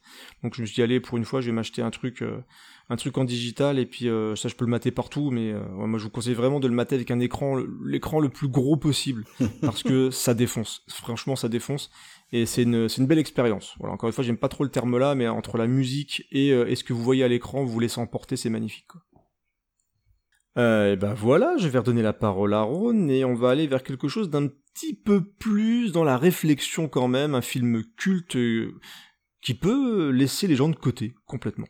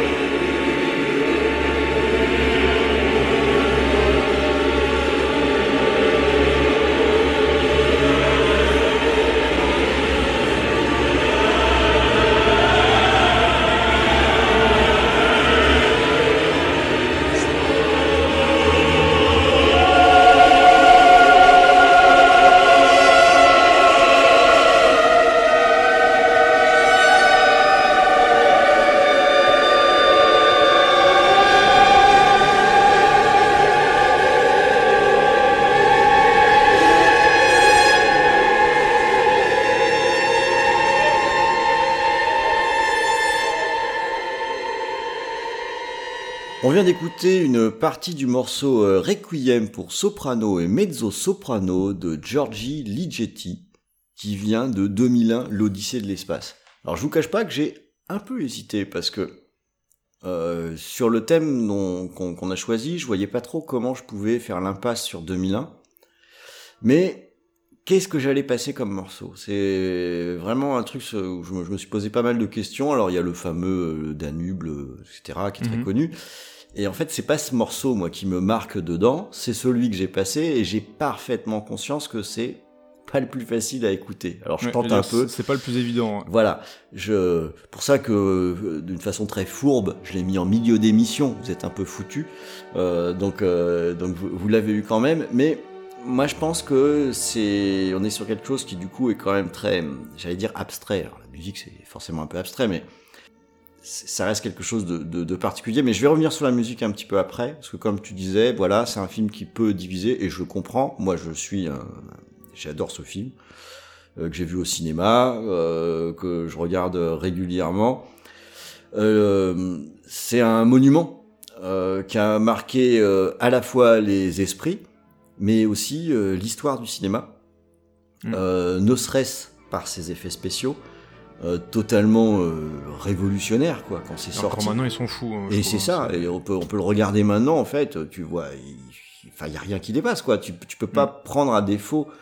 T'as vraiment l'impression de regarder euh, quelque chose qui pourrait venir de caméra de la NASA. Enfin c'est les designs, hein, les designs des tout ce qui est costume et tout, visuellement c'est très très beau. Hein. C'est incroyable. C'est ça, c'est complètement fou quoi. Et puis après, euh, le c'est du Kubrick, donc il euh, y, a, y, a, le côté qui peut laisser de côté où ce film est assez cryptique, donc euh, on peut très bien ne juste ne rien piger, j'ai envie de dire. Euh, Surtout le début, hein, ça peut ouais, s'accrocher. C'est ça, c'est compliqué. Oui, le début, t'as un quart d'heure où t'as pas un mot de prononcer, euh, c'est un peu, un peu difficile. T'as un passage à la fin où t'as des trucs psychédéliques pendant 10 minutes, quoi. C'est pas évident. Euh, alors, le, on peut ne rien comprendre et juste le recevoir comme une expérience sensorielle, c'est une possibilité aussi. Ou bien, comme tu le disais, on peut aussi rejeter le film parce qu'on voit pas de quoi il est question. Mais par contre, il y a des choses qu'on, ça, mérite quand même d'être regardé, même quand on comprend rien, et même quand on n'est pas intéressé, parce que Kubrick, c'est Kubrick. Donc, euh, quand ce qu'il y a dans le cadre, euh, c'est putain de beau, quoi. Euh, c'est, enfin, bon, vous avez bien compris, Kubrick aussi, j'aime bien quand même. On, a quelque chose qui, qui pour moi, touche à, à de la perfection dans la réalisation, dans les angles de vue dans les idées, le point de vue de Hal quand, quand il pense que les, c'est le cas d'ailleurs, que, que l'équipage complote contre lui.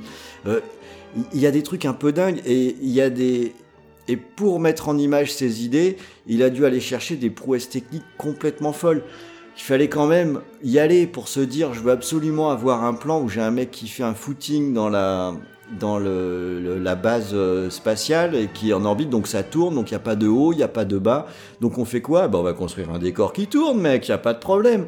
Enfin, c'est quand même une approche qui est complètement dingue et que plus le temps passe, plus je la trouve dingue.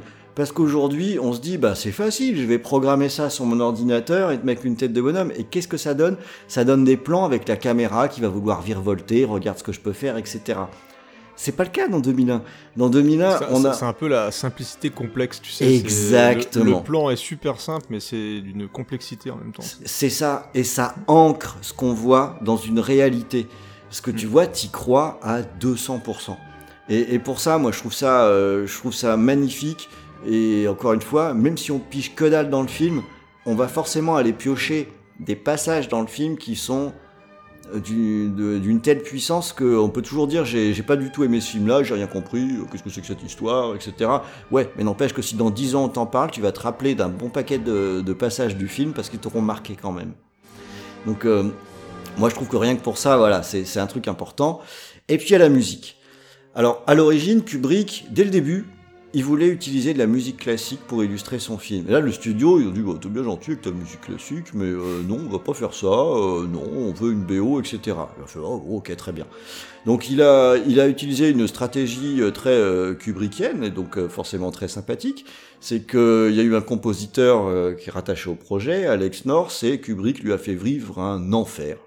Voilà, on peut le dire carrément, ce qui fait que le gars, euh, le compositeur, il, il s'est enfermé dans une chambre, euh, il a pété les plombs, euh, il est parti sur une civière, j'exagère à peine, hein, et il a pondu pas grand-chose, et puis tout ça pour rien, puisque finalement le studio a dit bon, allez, ok, va, prends, prends de la musique classique, ouais, super. je suppose que Alex North doit avoir un souvenir ému de cette expérience. Et, et donc là, Kubrick a sélectionné un certain nombre de morceaux, dont celui que, que j'ai diffusé, euh, qui pour moi est tout simplement un des morceaux les plus terrifiants qui existent. Il est utilisé quand il y a un contact avec le monolithe, donc quand les singes s'en approchent, mais surtout dans la scène où euh, sur la Lune, sur la base lunaire, euh, où les, cosmonautes vont descendre doucement vers le, monolithe, et on entend ces chants, ces voix qui sont en train de on dirait presque une prière, bah, d'ailleurs c'est un requiem, hein, euh, qui vont se mélanger de plus en plus fortes avec ces variations. Et euh, cette scène, imaginons un instant, enfin je dis pas imaginons parce que je l'ai vraiment fait, euh, si on regarde cette scène en coupant le son, on a un truc, mais d'une banalité. C'est-à-dire qu'on a quand même des cosmonautes qui descendent un escalier au ralenti, parce qu'on est sur la Lune, que la scène dure longtemps. Fondamentalement, euh, ce qui est montré à l'écran, ben, c'est pas foufou quoi. On remet la musique dessus, et là, on a une tension qui s'installe, qui se crée, on a le mystique qui arrive, le danger qui est là, l'inconnu qui est là, toutes ces notions arrivent en même temps, et là, le mélange entre le son et les images donne tout autre chose. Ça n'a plus rien à voir. Et je trouve ça magnifique quand on a une, musique qui transforme la signification de ce qu'on voit sur un écran. Je vous conseille vraiment de faire l'expérience. Hein. Regardez la scène, coupez le son. vous allez voir. Et... Ça a besoin de voir des cosmonautes qui veulent un Kinder Pinguigi. Ouais, c'est ça. Et, remettez là. Et bon, euh, pour moi, ça n'a juste plus rien à voir. Et ce morceau, donc j'en ai passé qu'un petit bout. Mais euh, je disais que je le trouvais terrifiant parce que oui, euh, ça marche aussi dans les deux sens. Euh, en préparant l'émission, euh, chose que j'avais jamais faite avant, je l'ai écouté en entier tout seul sans regarder le film. Je m'étais jamais posé la question. Et c'est terrible parce que quand j'écoute ce morceau tout seul, c'est un morceau qui me fout la trouille, qui me fout la, pression, quoi. Et euh, je me dis waouh, quand même, c'est pas rien. Alors voilà, je voulais donc partager cette expérience anxiogène avec vous. en... Il fallait que je vide mon sac. Il fallait que je vide mon sac au au, beau, milieu de l'émission. Euh, si vous pensez que j'ai tort de le faire, ben dites-le dans les commentaires. Dites non, qu'est-ce qu'il fait? Il nous fait chier avec ses conneries, etc. Mais bon, je, trouve que c'est une facette qu'on n'a jamais explorée dans le cadre de nos émissions, de chercher euh, un morceau qui est plus finalement qui, est plus sensoriel dans ce qu'il va envoyer que mélodique, parce que c'est pas mélodique, soyons clairs. Voilà, bon, allez, on va remettre un petit peu de joie et d'allégresse pour le morceau suivant, hein, parce que je vais pas non plus vous plomber avec euh, que des trucs comme ça, et je vous propose un truc un petit peu plus disco.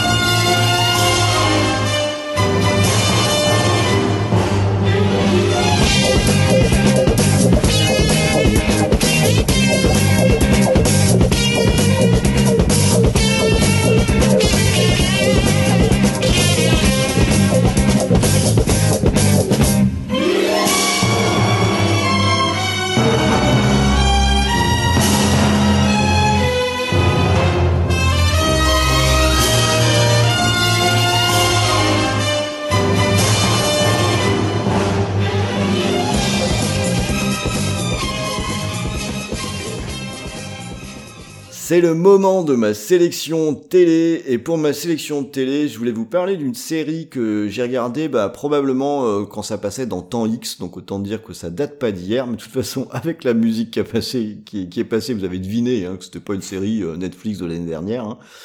Euh, puisque c'est Cosmos 1999 et ça date de 1975. Donc ils avaient prévu assez peu de marge avec la date de la série quand même. Hein.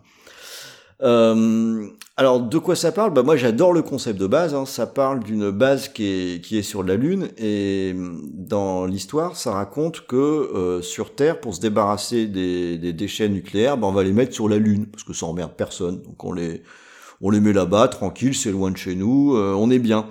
Et naturellement il y a un incident, donc ça fait péter les déchets nucléaires et la Lune quitte son orbite.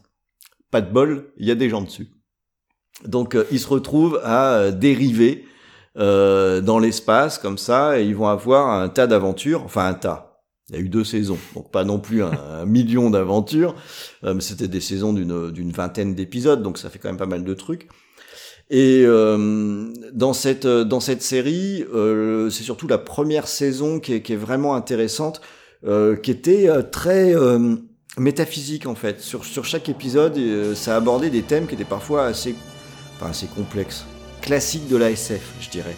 Donc des trucs avec des dimensions, t'avais un épisode, je me rappelle, où tout le monde vieillissait très vite. Euh, donc il se passait euh, des choses un petit peu bizarres comme ça à chaque fois, et qui étaient euh, avec une résolution à la fin de l'épisode, et ce suivant, nouveau thème, etc. Dans la deuxième saison, c'est plus devenu une série qui était plus aventure que, que thématique. Mais elle a pas mal marqué les esprits, en partie grâce au design de tous les vaisseaux spatiaux de, la base. Si vous connaissez pas la série, faites une petite recherche sur internet, Cosmos 1999, vous verrez a c'est des designs qui ont servi d'inspiration à pas mal de choses derrière. Donc euh, ça, ça, a eu son petite importance. Et puis l'autre aussi, c'est qu'il y avait un casting qui était pas mal. Il y avait quand même Martin Landau là-dedans avec ses, yeux bleus, là, euh, euh, très très bleus, ce qui en faisait un personnage parfait parce que il a quand même l'air un petit peu halluciné parfois. Donc quand t'es dans des histoires un petit peu chelou, ben ça fonctionnait, ça fonctionnait plutôt bien. Et l'autre raison, c'est le, bah, le thème que moi je trouve, je trouve super fun, quoi, avec sa petite guitare. Hein. Voilà. Alors ça me fait marrer parce que quand, quand je préparais la sélection, j'écoutais un peu les musiques comme ça chez moi. Et puis euh, j'ai ma fille qui passe par là qui me fait c'est la musique de Watu Watu. Qui était un dessin animé qui effectivement a une musique assez proche, j'avoue, donc euh, c'était peut-être dans, dans l'époque. Mais euh, voilà, c'est pas mal entraînant. Et ce qui est rigolo, c'est que quand on regarde la série, euh, la musique, elle, est quand même super péchue, quoi, avec les guitares et tout. Et, et dans le générique, t'as deux trois explosions et tout. Tu dis waouh, ça va y aller. Euh, j'ai un machin, la Buck Rogers et tout. Et t'attaques la série. Et en fait, non. T'as un épisode où donc euh, ils vont vieillir en accéléré. Il faut qu'ils trouvent une solution, sinon ils vont mourir. Enfin, donc c'était, il y avait un, peu un grand écart quand même hmm. entre ce qu'il y avait dans la série et ce que ce que vendait le générique. Mais bon, comme Derrick commence. Oui. c'est un peu ça. Alors c'est un peu ça, mais c'est plus intéressant que Derrick. Hein. C'est quand même vraiment pas mal les aventures de, la base alpha euh, sur, euh, sur la Lune. Donc je sais même pas si ça se trouve encore, parce que là je parle que de mémoire, j'ai vu ça il y a vraiment... Euh... Si t'as les coffrets qui sortent tous les ans en ah, Noël bah, parfait. Euh, pour, papier et mamie. Bah, bah, bah peut-être, mais n'empêche que c'est vraiment cool, on est vraiment dans la, la série un peu avec les... comme comme plusieurs séries anglaises qui avaient comme Le Prisonnier, des trucs comme ça, où c'est, ça, ça, réussissait à être à la fois divertissant, euh, tout en ayant finalement ben, un fond euh, à, à, chaque épisode. Et voilà, moi j'aime, j'aime plutôt bien ça. Et on n'a pas tous les jours l'occasion de parler de Cosmos 1999 quand même. Hein. Donc euh, je trouvais ça approprié, j'allais pas laisser passer ma chance de, de passer cette petite guitare là. Ah, la musique est cool. Allez, je vais te repasser la main et on va rester sur euh, une base spatiale, si je me trompe pas, pour ta sélection euh, jeux vidéo.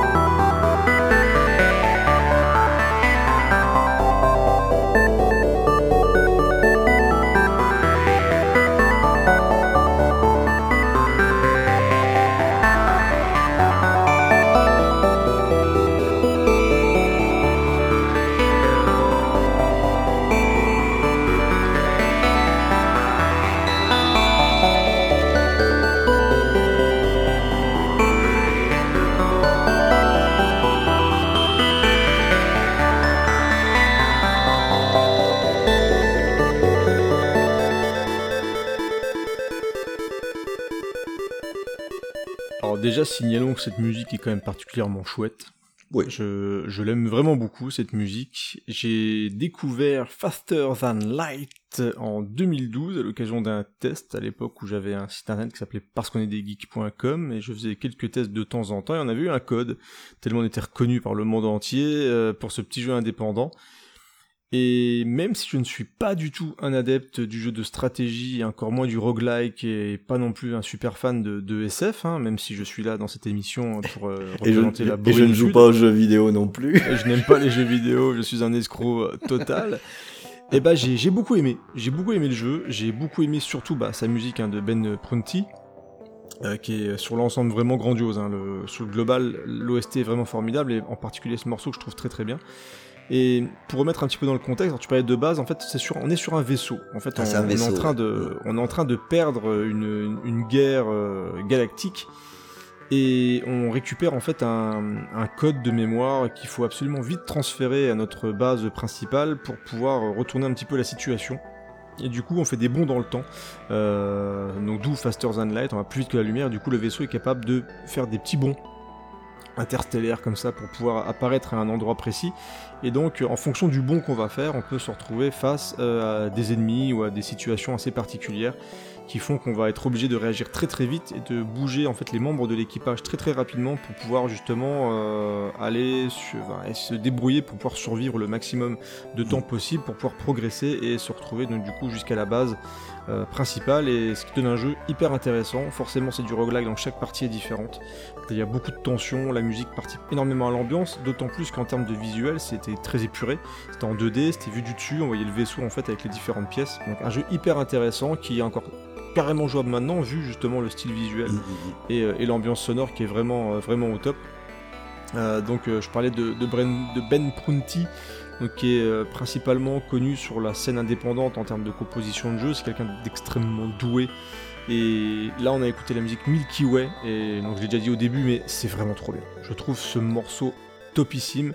C'est, il y a une sorte, il y a un côté un petit peu apaisant, euh, calme, mais euh, mais entraînant comme ça dans la musique, qui fait que c'est idéal pour illustrer ce type de jeu qui est vu du dessus et qui te demande un petit peu de réagir très très vite, mais euh, et qui te demande, enfin qui te permet aussi de te mettre dans une bonne ambiance pour pas te faire chier. Mm. Je trouve vraiment que ça participe un petit peu sur ce type de jeu à te mettre dans l'ambiance et éviter d'être dans un, un moment un petit peu trop calme. Tu parlais tout à l'heure de la musique de 2001. Euh, je pense que dans les jeux aussi, si tu n'as pas du tout d'accompagnement musical et d'ambiance sonore sur un jeu de ce type-là qui te demande un petit peu de, de concentration, du coup, ça, c'est pas de la musique pétaradante qui te fait chier quand t'es en train de jouer. Ouais, ouais, ouais. Et, et en même temps, elle te permet d'être dans un, le bon état d'esprit pour pouvoir euh, plus, euh, on va dire, placer tes personnages, etc. Ouais, ça compte beaucoup, euh, ouais, ça compte énormément. Et l'ensemble est extrêmement réussi. Donc euh, je, je vous invite vraiment à écouter euh, l'OST qui est dispo. euh, Je crois qu'elle est sur Spotify, forcément sur YouTube, mais aussi sur Bandcamp. Donc n'hésitez pas, c'est vraiment très très très très bien. Je garde la main, je retourne au cinéma et on va aller du côté du cinéma québécois.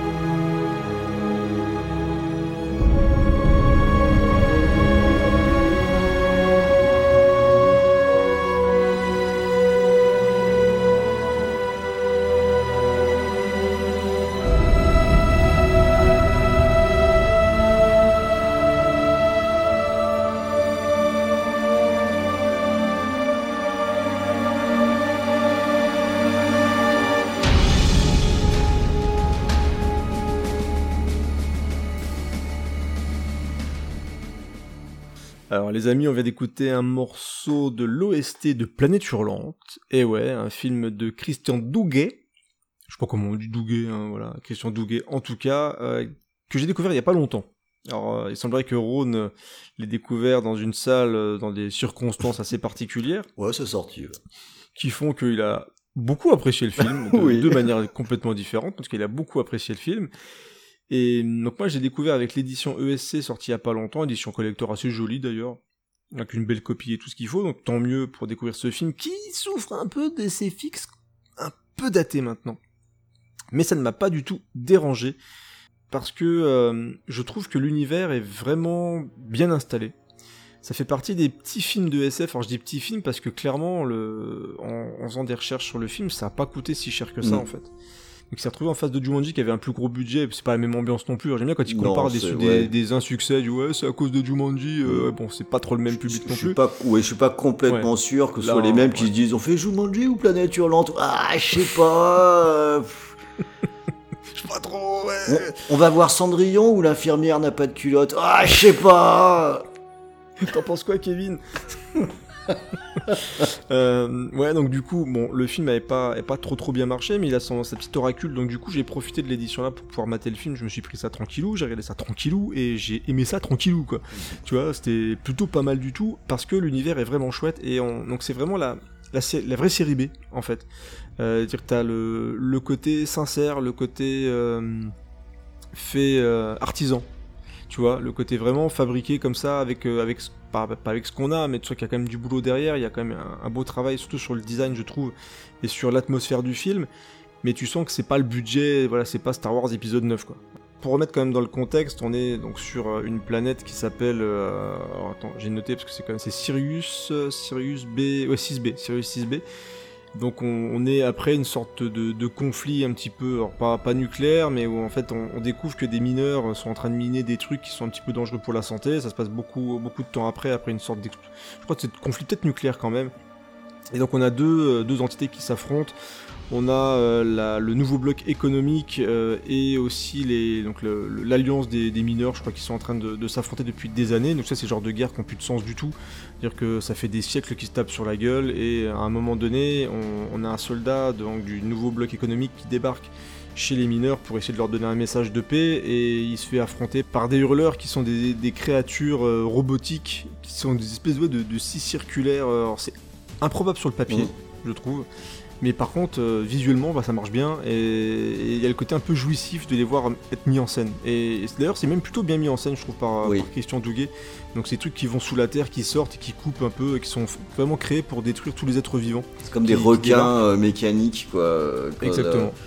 Tout Au lieu de l'aileron, c'est une scie circulaire Voilà. qui, qui avance comme ça. Je trouve que l'idée, elle est géniale parce Ouais, que visuellement, ça marche du feu de Dieu, quoi.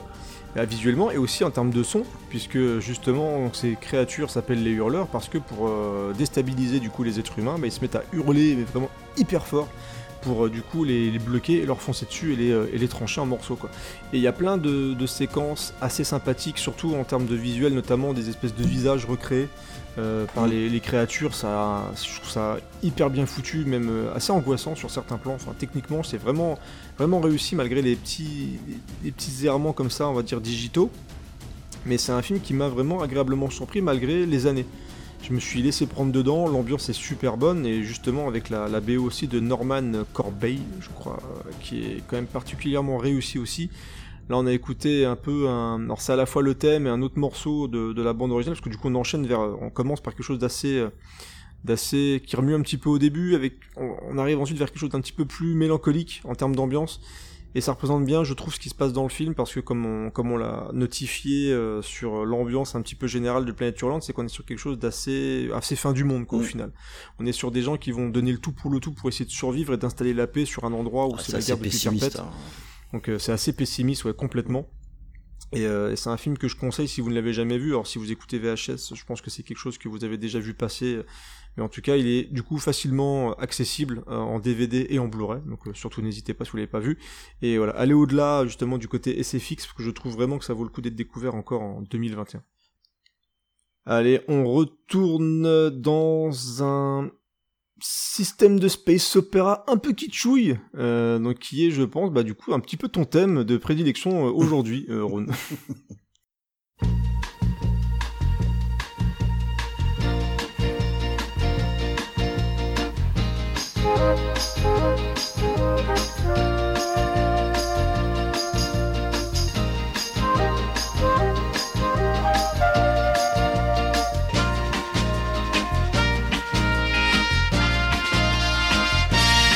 It's a wonder, wonder woman. You're so wild and wonderful. Cause it seems whenever we're together, the planets all stand still.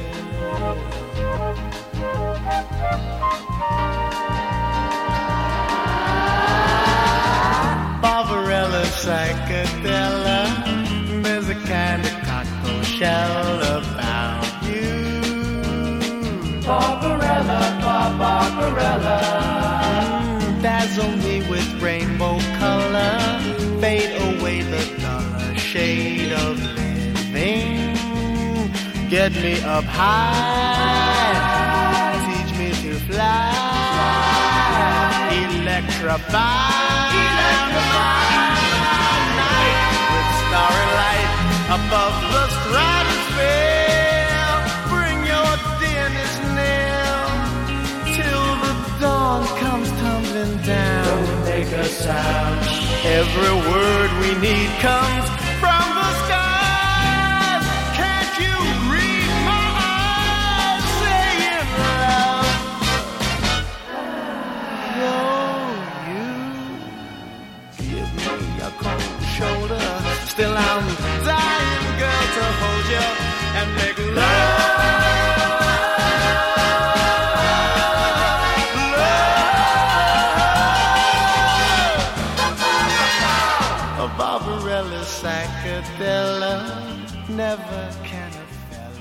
Deux salles, deux ambiances. Euh, on vient d'é- d'écouter une, une chanson qui vient du film Barbarella, sorti en 1968, et c'est un film de Roger Vadim, euh, avec euh, euh, Jane Fonda dans le rôle, dans le rôle titre. hein. Donc euh, on vous avait prévenu au début hein, qu'on allait faire dans l'éclectisme, hein, parce que ouais, euh, les étoiles, la SF, c'est un peu tous les traitements. Et là, on est en 68, donc on, on y va, on y va franchement. Euh, c'était euh, l'année de la révolution, euh, etc., des couleurs, de tout ce que tu veux. Alors il y a tout, là, il y a tout dans Barbarella. Hein. Euh, alors déjà pour dire que Barbarella à la base c'est une BD, hein, donc euh, Disney n'a rien inventé en inventant, en, en adaptant euh, quatre comics par an. Euh, voilà, ça se faisait en 68 déjà.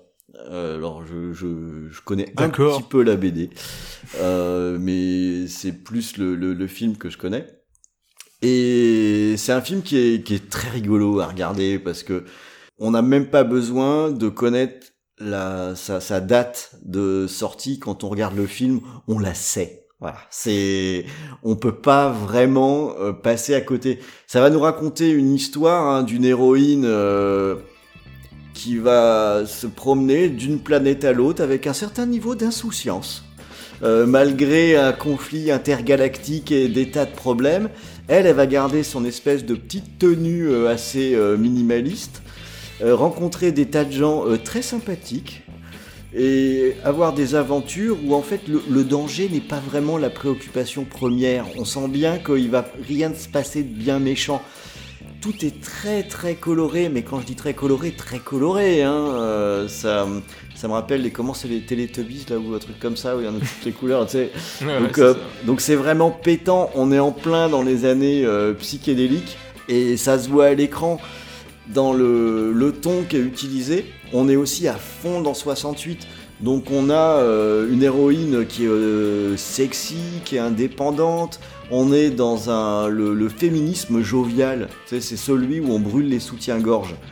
Où, euh, où c'était la liberté absolue, on fait ce qu'on veut, on s'amuse. Voilà, on s'amuse. C'est ça le mot-clé.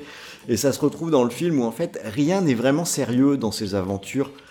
Et c'est assez communicatif, je dois dire, quand, quand, quand tu regardes le truc.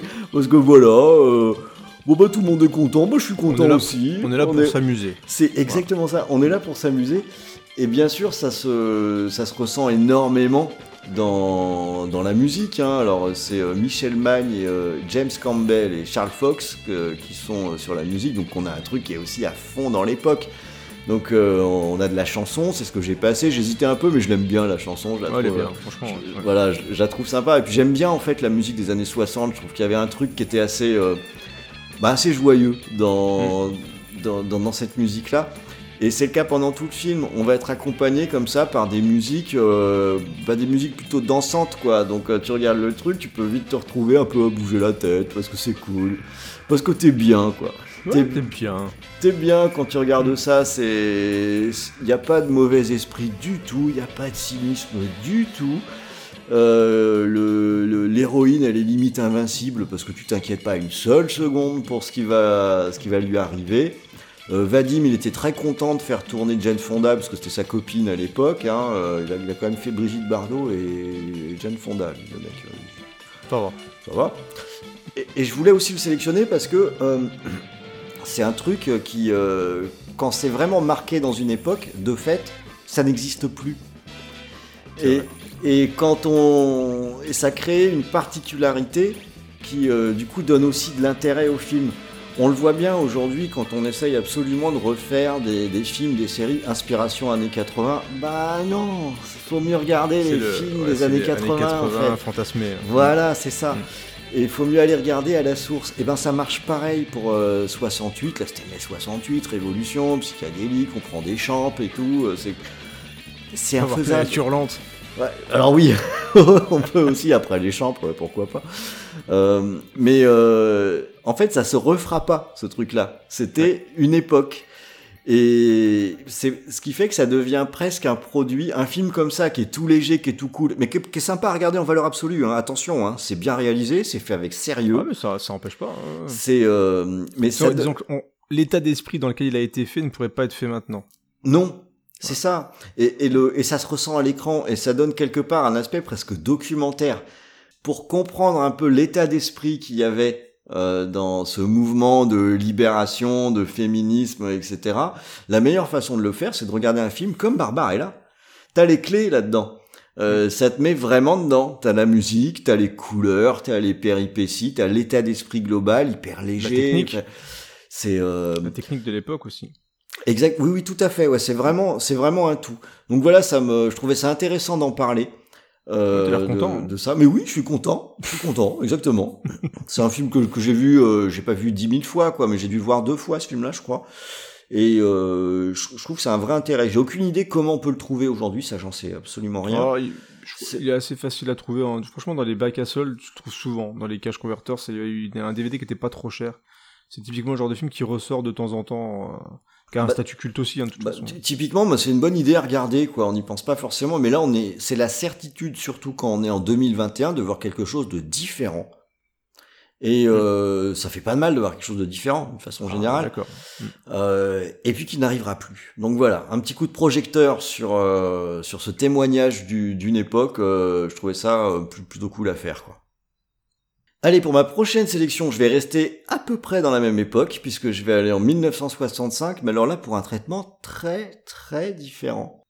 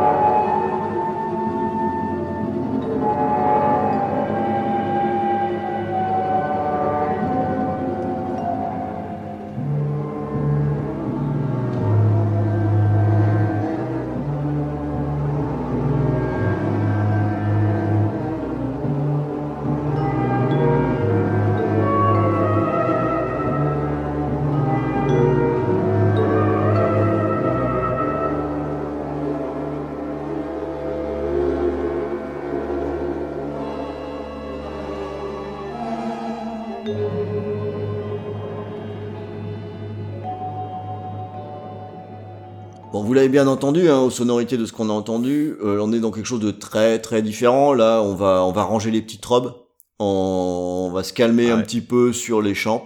Euh, Ça, c'est bad triple, hein. Ouais, et on va aller, on va traverser les Alpes pour aller faire un petit tour du côté de l'Italie, pour aller voir un de mes petits, un, un copain quoi, un de mes petits chouchous, euh, pour aller voir Mario Bava avec le film euh, Planète Vampire, la planète des vampires, euh, qui d'ailleurs avait été diffusé, je crois, il y a deux ou trois ans au Festival Lumière à Lyon euh, en salle et que j'avais pas, j'avais pas pu voir. Écoute, c'est peut-être à l'occasion de la du nouveau master qui a été fait pour le Blu-ray que Mm. j'ai que j'ai- donc moi j'ai découvert il y a pas longtemps le film justement, parce qu'il y a eu un Blu-ray de très très bonne qualité justement pour euh, une ressortie du film, donc peut-être que ça a été fait dans cette occasion, c'est possible.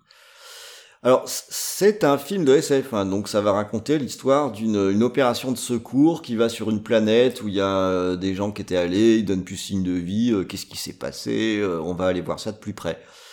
Donc c'est un film de SF, mais bien entendu c'est une escroquerie puisque on va avoir très peu de vaisseaux à part l'atterrissage sur la planète, mais la planète qui a ses vraies particularités par contre, donc on reste bien sur de l'exploration spatiale. Et là, on va avoir euh, tout l'équipage qui va commencer à se comporter de façon un petit peu bizarre, on va dire, euh, avec de vagues tendances euh, suicido-meurtrières. Voilà, si, je peux résumer le truc euh, de, de cette façon-là.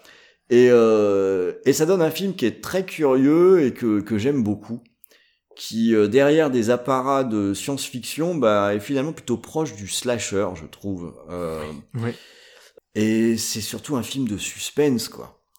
Euh, de paranoïa aussi, énormément. Euh, puisqu'il va y avoir des peut-être des extraterrestres sans forme qui traînent par là dans, dans l'histoire. On va se méfier euh, les uns des autres. Et euh, c'est un film qui m'avait pas mal marqué parce que euh, Bava il a fait avec les moyens du bord, c'est-à-dire qu'il n'avait pas un budget euh, démesuré pour faire ce film et ça l'a pas arrêté une seule seconde. Euh, pour compenser ça, il a trouvé un truc super. Et le premier truc super qu'il a trouvé, c'est d'être un putain de réalisateur. Déjà, Euh, ça aide pas mal. Et ça aide vraiment pas mal. Et il va beaucoup utiliser euh, ce qu'on lui connaît, c'est le travail sur des couleurs qu'il va pas hésiter à saturer en mettant des, des, des contrastes très forts à l'écran pour euh, donner l'impression en fait que, alors que je suis à peu près persuadé que sur le tournage il y avait trois plateaux quoi, mais qu'on est sur quelque chose de beaucoup plus ample que, le, que la réalité. On arrive même dans des passages du film à être assez impressionné par des décors, à se dire Ouais, euh, très mais euh, ouais, c'est c'est vraiment chouette quoi. Alors que fondamentalement, si à un moment donné on, on prend le temps d'y réfléchir deux minutes, c'était probablement, je veux dire, un couloir, un escalier avec une lumière rouge. Et et, et à l'écran, on va oublier tout ça. Et euh, c'est une sacrée prouesse parce que pendant tout ce film, on va avoir la véritable impression d'être sur une autre planète, Hmm. euh, d'être sur un endroit totalement différent, qui a son architecture propre, ses caractéristiques propres, et tout ça, on va le gober en tant que spectateur, mais sans aucun problème. Euh, pour un film qui est foutrement efficace au niveau de, de la, la- la tension euh, qui- qu'il installe. Voilà, c'est, euh, je trouve que c'est une œuvre vraiment intéressante de, de, de, de Bava. En plus, la SF, c'est pas ce qu'il a fait le, le, le plus, quoi. Ouais. Euh, mais il a bien utilisé des codes qu'il maîtrisait pour les mettre dans un environnement euh, différent, et ça donne un cachet qui est, qui est très particulier. En fait, le film qui me fait le plus penser à ça, et je pense qu'ils ont dû le voir, c'est plus Alien, quelques années plus tard, où euh, il y, a, il y a cette notion comme ça euh, d'entité qu'on ne voit pas, euh, de paranoïa sur euh, tout ce qui est autour de nous. Et, et ça, ça posait les, bla- les, les bases, c'était en 1965, quoi. Bava, c'est quand Mm. même... euh, il, nous, il nous a inventé euh, le, le Galio pratiquement avec la baie sanglante, là... euh, euh, il nous fait euh, un, un espèce de détournement de SF avec la planète des vampires, mais quel réalisateur Mario Bava, quoi. C'est quand même quelque chose d'extraordinaire. Alors au niveau de la BO, bon, je vais pas vous mentir, c'est pas mon meilleur morceau de la sélection. Hein. Je vais pas vous faire croire autre chose. On est sur euh, sur une BO ouais qui est très très illustrative, hein, euh, qui va plus euh, accompagner la, la, la tension. C'est pas vraiment le point fort du film. Euh, Elle est très datée. Ouais, c'est ça. Elle est, elle est très datée. euh, Je vais, je vais pas mentir, j'ai un petit peu euh, cherché pour trouver le morceau que je pouvais passer. Où je me suis dit, oh, ça va, ça- va, je peux mettre celui-là. J'ai bien conscience que c'est pas euh, extraordinaire non plus. Bon, c'est euh, un certain euh, Gino euh, Mari, Marinuzzi Junior, pardon, qui l'a composé. Vous voyez, on, on- on passe souvent des musiques euh, italiennes. Moi, ce compositeur, bah, pff, ça me dit rien, quoi. Tu vois, donc, euh, je- Donc voilà, c'était pas forcément le point fort du truc, mais euh, ça me tenait à cœur de parler à ce film que je trouve quand même très particulier et vraiment, vraiment intéressant. quoi. Alors j'ai repassé la parole à Creeper, si on va rester un petit peu sur le même créneau, on est euh, sur une autre planète, euh, il n'y a pas vraiment euh, grand monde par là, sauf qu'il y a quelque chose qui rôde dans le coin.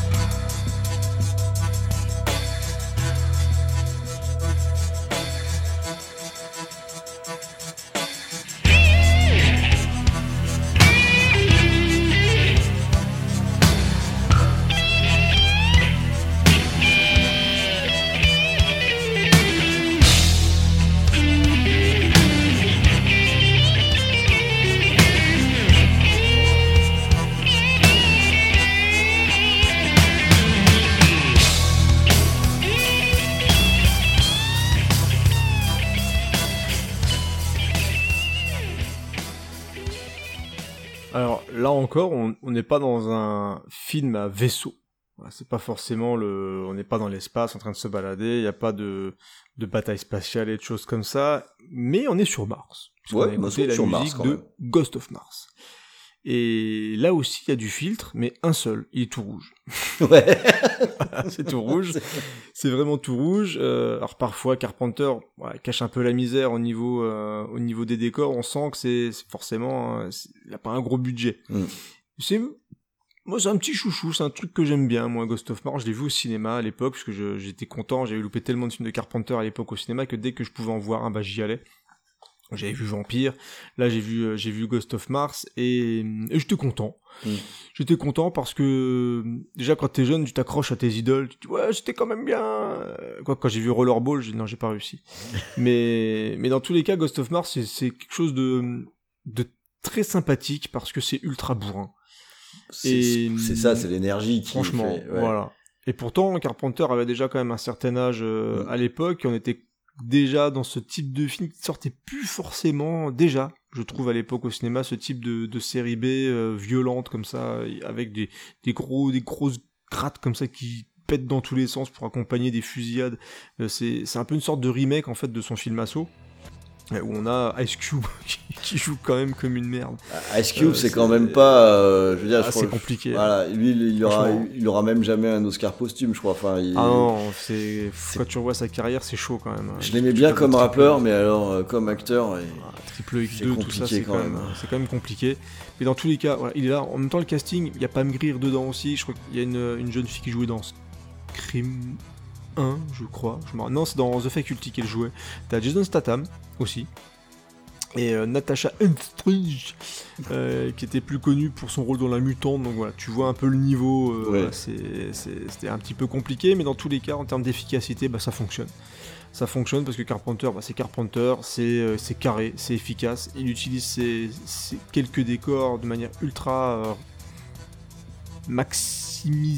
on va Ouais, dire. il, en- il fait, il en tire le mieux qu'il peut, mais c'est sûr Voilà, qu'il s'en sort mieux quand on est en intérieur qu'en extérieur. hein, euh, quand Voilà. voilà quoi, c'est ça. C'est les, les- les plans larges, c'est pas ce qui a, c'est pas ce qui Ouais, marche tu le sens les mieux. ma- tu sens les matte painting, tu sens un peu des fois les maquettes avec le train, tout Moi, c'est le train qui m'avait gêné quand même. Le, le train, il est voilà. vraiment un peu en carton quand même. Voilà, le train est un peu en carton, mais dans l'espace. Donc ça se trouve dans l'espace sur Mars. Les trains sont en carton, on va savoir, parce que ça permet de tenir comme ça là-haut.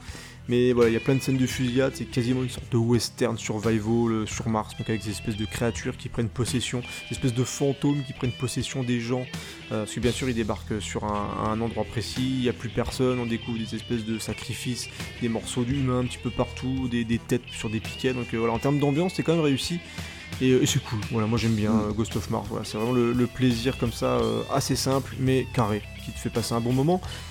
Et en plus de ça, comme d'habitude, on a une BO qui est composée par Carpenter, qui fait carrément bien le job, et qui est composée en collaboration avec un, groupe d'une très grande finesse qui s'appelle Anthrax, qui est un groupe de trash metal, hein, qui fait partie du Big Four, je crois, avec Metallica, etc.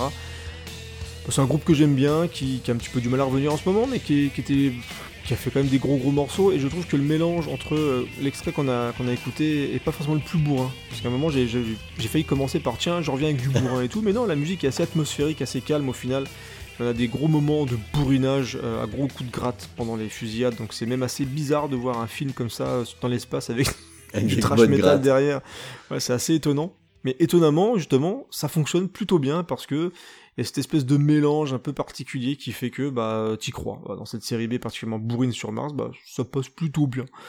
C'est pas euh, la meilleure œuvre de Carpenter, on va pas se mentir, mais en tout cas, c'est toujours un plaisir moi quand je tombe dessus. Euh, alors c'est rare déjà parce que c'est jamais diffusé. Donc gardez bien vos DVD, mais dans tous les cas, moi j'aime bien Ghost of Mars. Je garde la parole pour quelque chose d'un petit peu plus sensible pour terminer ma sélection.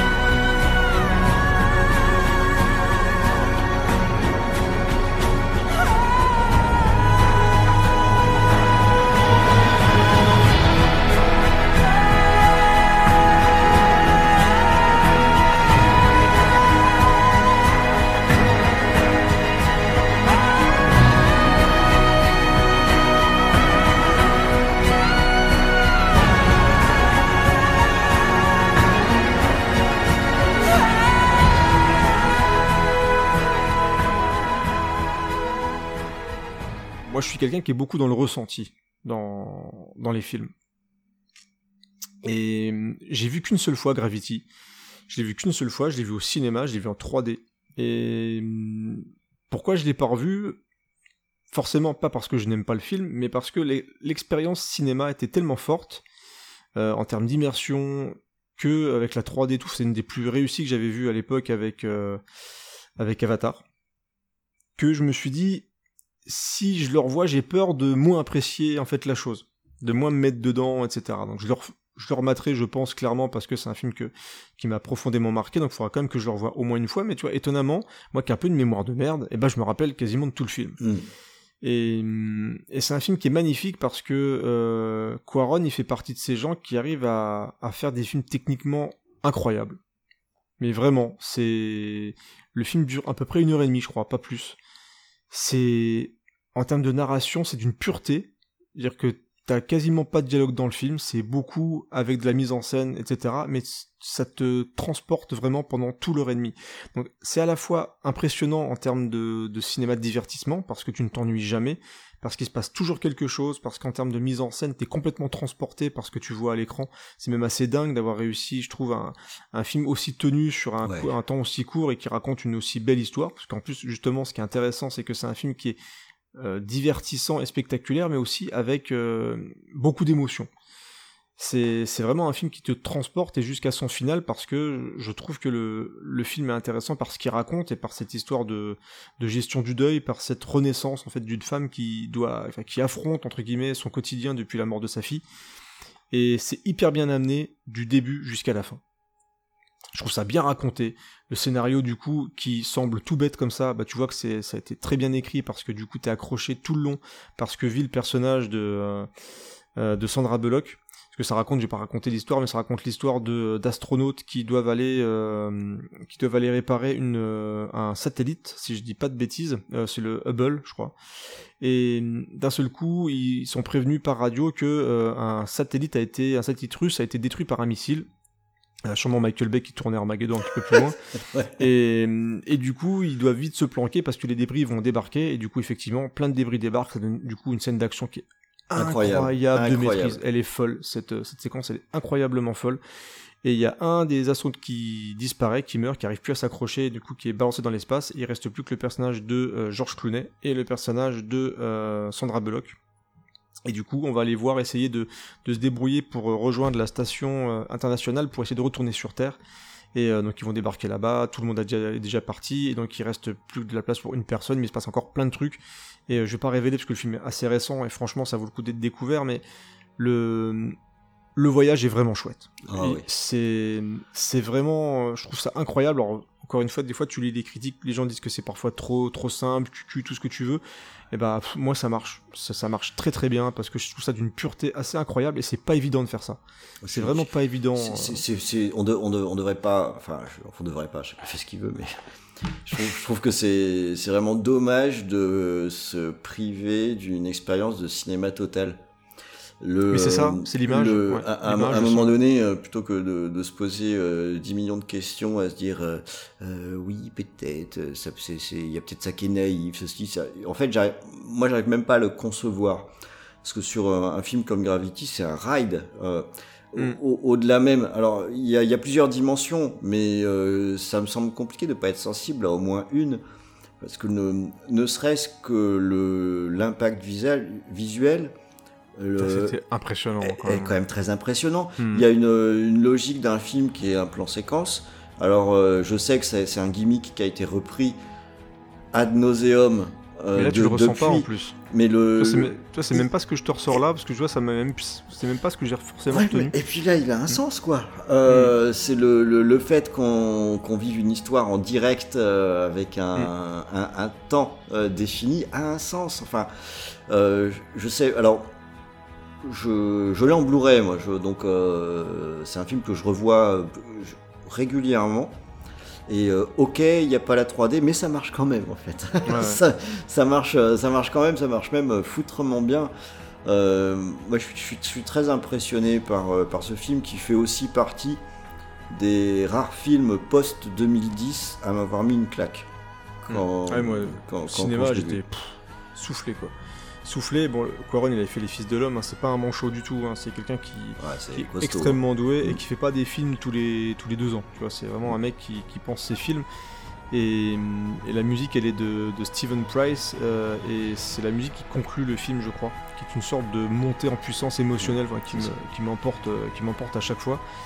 Et ouais, non, Gravity, c'est c'est beau. Faut, faut- franchement, faut regarder. Et en plus, on est sur un film, ce qui est très étonnant, encore une fois, c'est que c'est un film qui est entre guillemets réaliste. Il n'y a pas de. Je crois que ça a été un petit peu analysé par-ci par-là par rapport à ce qui se passe, Mm. même en termes de, de réaction euh, dans les débris, par rapport à comment ça a été emporté avec le- la force. Je sais plus comment, je suis pas technicien, mais tu vois, le, la réaction en chaîne par rapport aux Ouais. débris, comment ça se Mm. passe, ou même ce que eux vivent, entre guillemets, dans le film. C'est quelque chose qui, entre guillemets, alors je mets des guillemets parce qu'il y a sûrement des trucs qui vont pas parce que c'est romancé, c'est du cinéma, mais qui a une, euh, qui a une vraie identité visuelle malgré le côté réaliste et qui arrive à te faire un truc spectaculaire malgré la volonté de faire quelque chose de réaliste aussi. Ouais.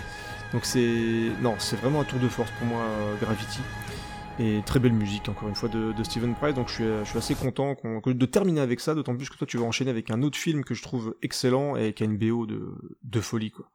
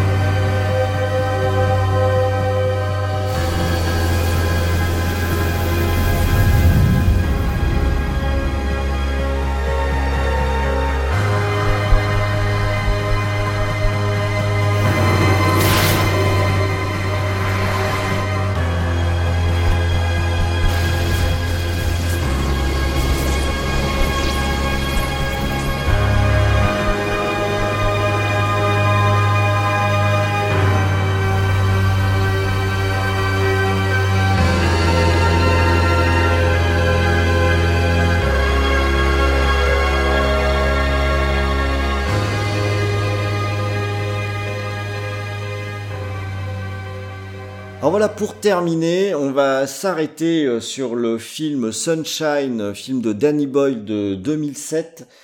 Et euh, avec ce morceau de, de John Murphy, euh, morceau qui vous est peut-être familier. Et euh, c'est une raison pour laquelle euh, je voulais qu'on termine sur, euh, sur cette musique, car euh, si elle a été composée pour euh, Sunshine, elle a été beaucoup, beaucoup réutilisée euh, Ouais. dans, dans des bandes annonces. Euh, on l'entend dans Kick-Ass.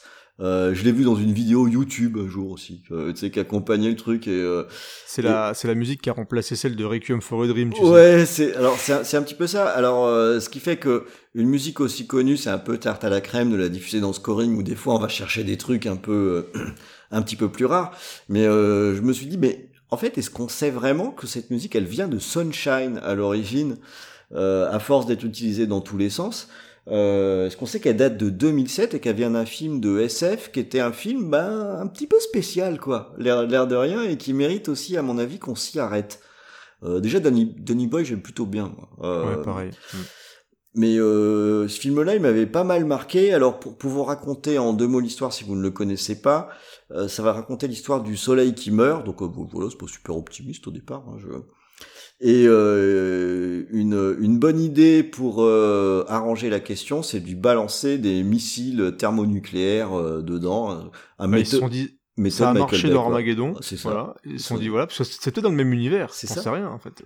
La solution, c'est la bombe. De toute façon, quand on hésite, hein, c'était quoi C'est pas dans Docteur Folamour qu'il y en a un qui veut toujours lancer des bombes? Si, si. Ouais, c'est ça. Euh, et là, voilà, euh, on se retrouve sur un schéma très classique de SF à la base. Il y a un équipage qui est parti, il répond plus, et on va suivre celui qui va aller euh, tenter une deuxième fois et voir ce qui se passe. Ça, c'est le contexte, donc autant dire que là, on est à fond dans la SF. Il n'y a aucun problème avec ça, sauf que, à nouveau, c'est un peu le principe de tous les films dont on parle dans cette fin d'émission, bah, c'est presque un prétexte, parce que Sunshine va raconter autre chose. Euh, en fait, on a un film qui s'avère euh, être assez compliqué. Faut pas, faut pas raconter d'histoire non plus dans sa structure dans, dans, dans ces thématiques, il est assez compliqué. Euh, si je voulais être un peu péjoratif, je dirais qu'il est euh, no- nolanesque par, par ses différentes couches. J'ai dit un peu péjoratif parce que contrairement à Nolan, là je trouve qu'il y a du sens quand même dans ce qui est montré. C'est pas compliqué pour rien. Ouais, et puis je veux pas énerver. Le but n'est pas être les fans de Nolan. Ah oui, ben je faut pas. Mais non, mais voilà, parce que c'est pas parce que j'aime bien Il y globalement. a des trucs bien dans Nolan en plus. voilà, je voulais pas être voilà, virulent. euh, moi, je suis pas fan de son tout dernier film, mais voilà, globalement, euh, ses, ses points faibles particulièrement, c'est surtout les scènes d'action et parfois une fadeur un peu visuelle. Ça peut arriver hein, de temps en temps, et je trouve que Sunshine est un peu plus flamboyant quand même en termes de, Ah bah, en termes de oui. visuel. Alors ça, ça tout à fait. Non, ce que je, ce que je voulais dire par là, c'était l'histoire d'avoir euh, plusieurs niveaux dans une Mm. euh, même histoire, ce que fait beaucoup Nolan. Et euh, bon, on va pas faire un débat sur Nolan maintenant, mais sur, sur, Nolan, je trouve qu'il y a beaucoup de choses artificielles en fait, que- qui, qui sont là un peu pour rien, quoi. Euh, voilà. On en parlera dans une autre émission, un autre contexte un jour. euh. D'où le fait qu'il n'y ait pas Interstellar. Voilà, par exemple. Interstellar, moi je suis pas très fan. Alors, en attendant, voilà, le, sujet euh, sur Sunshine, euh, c'est.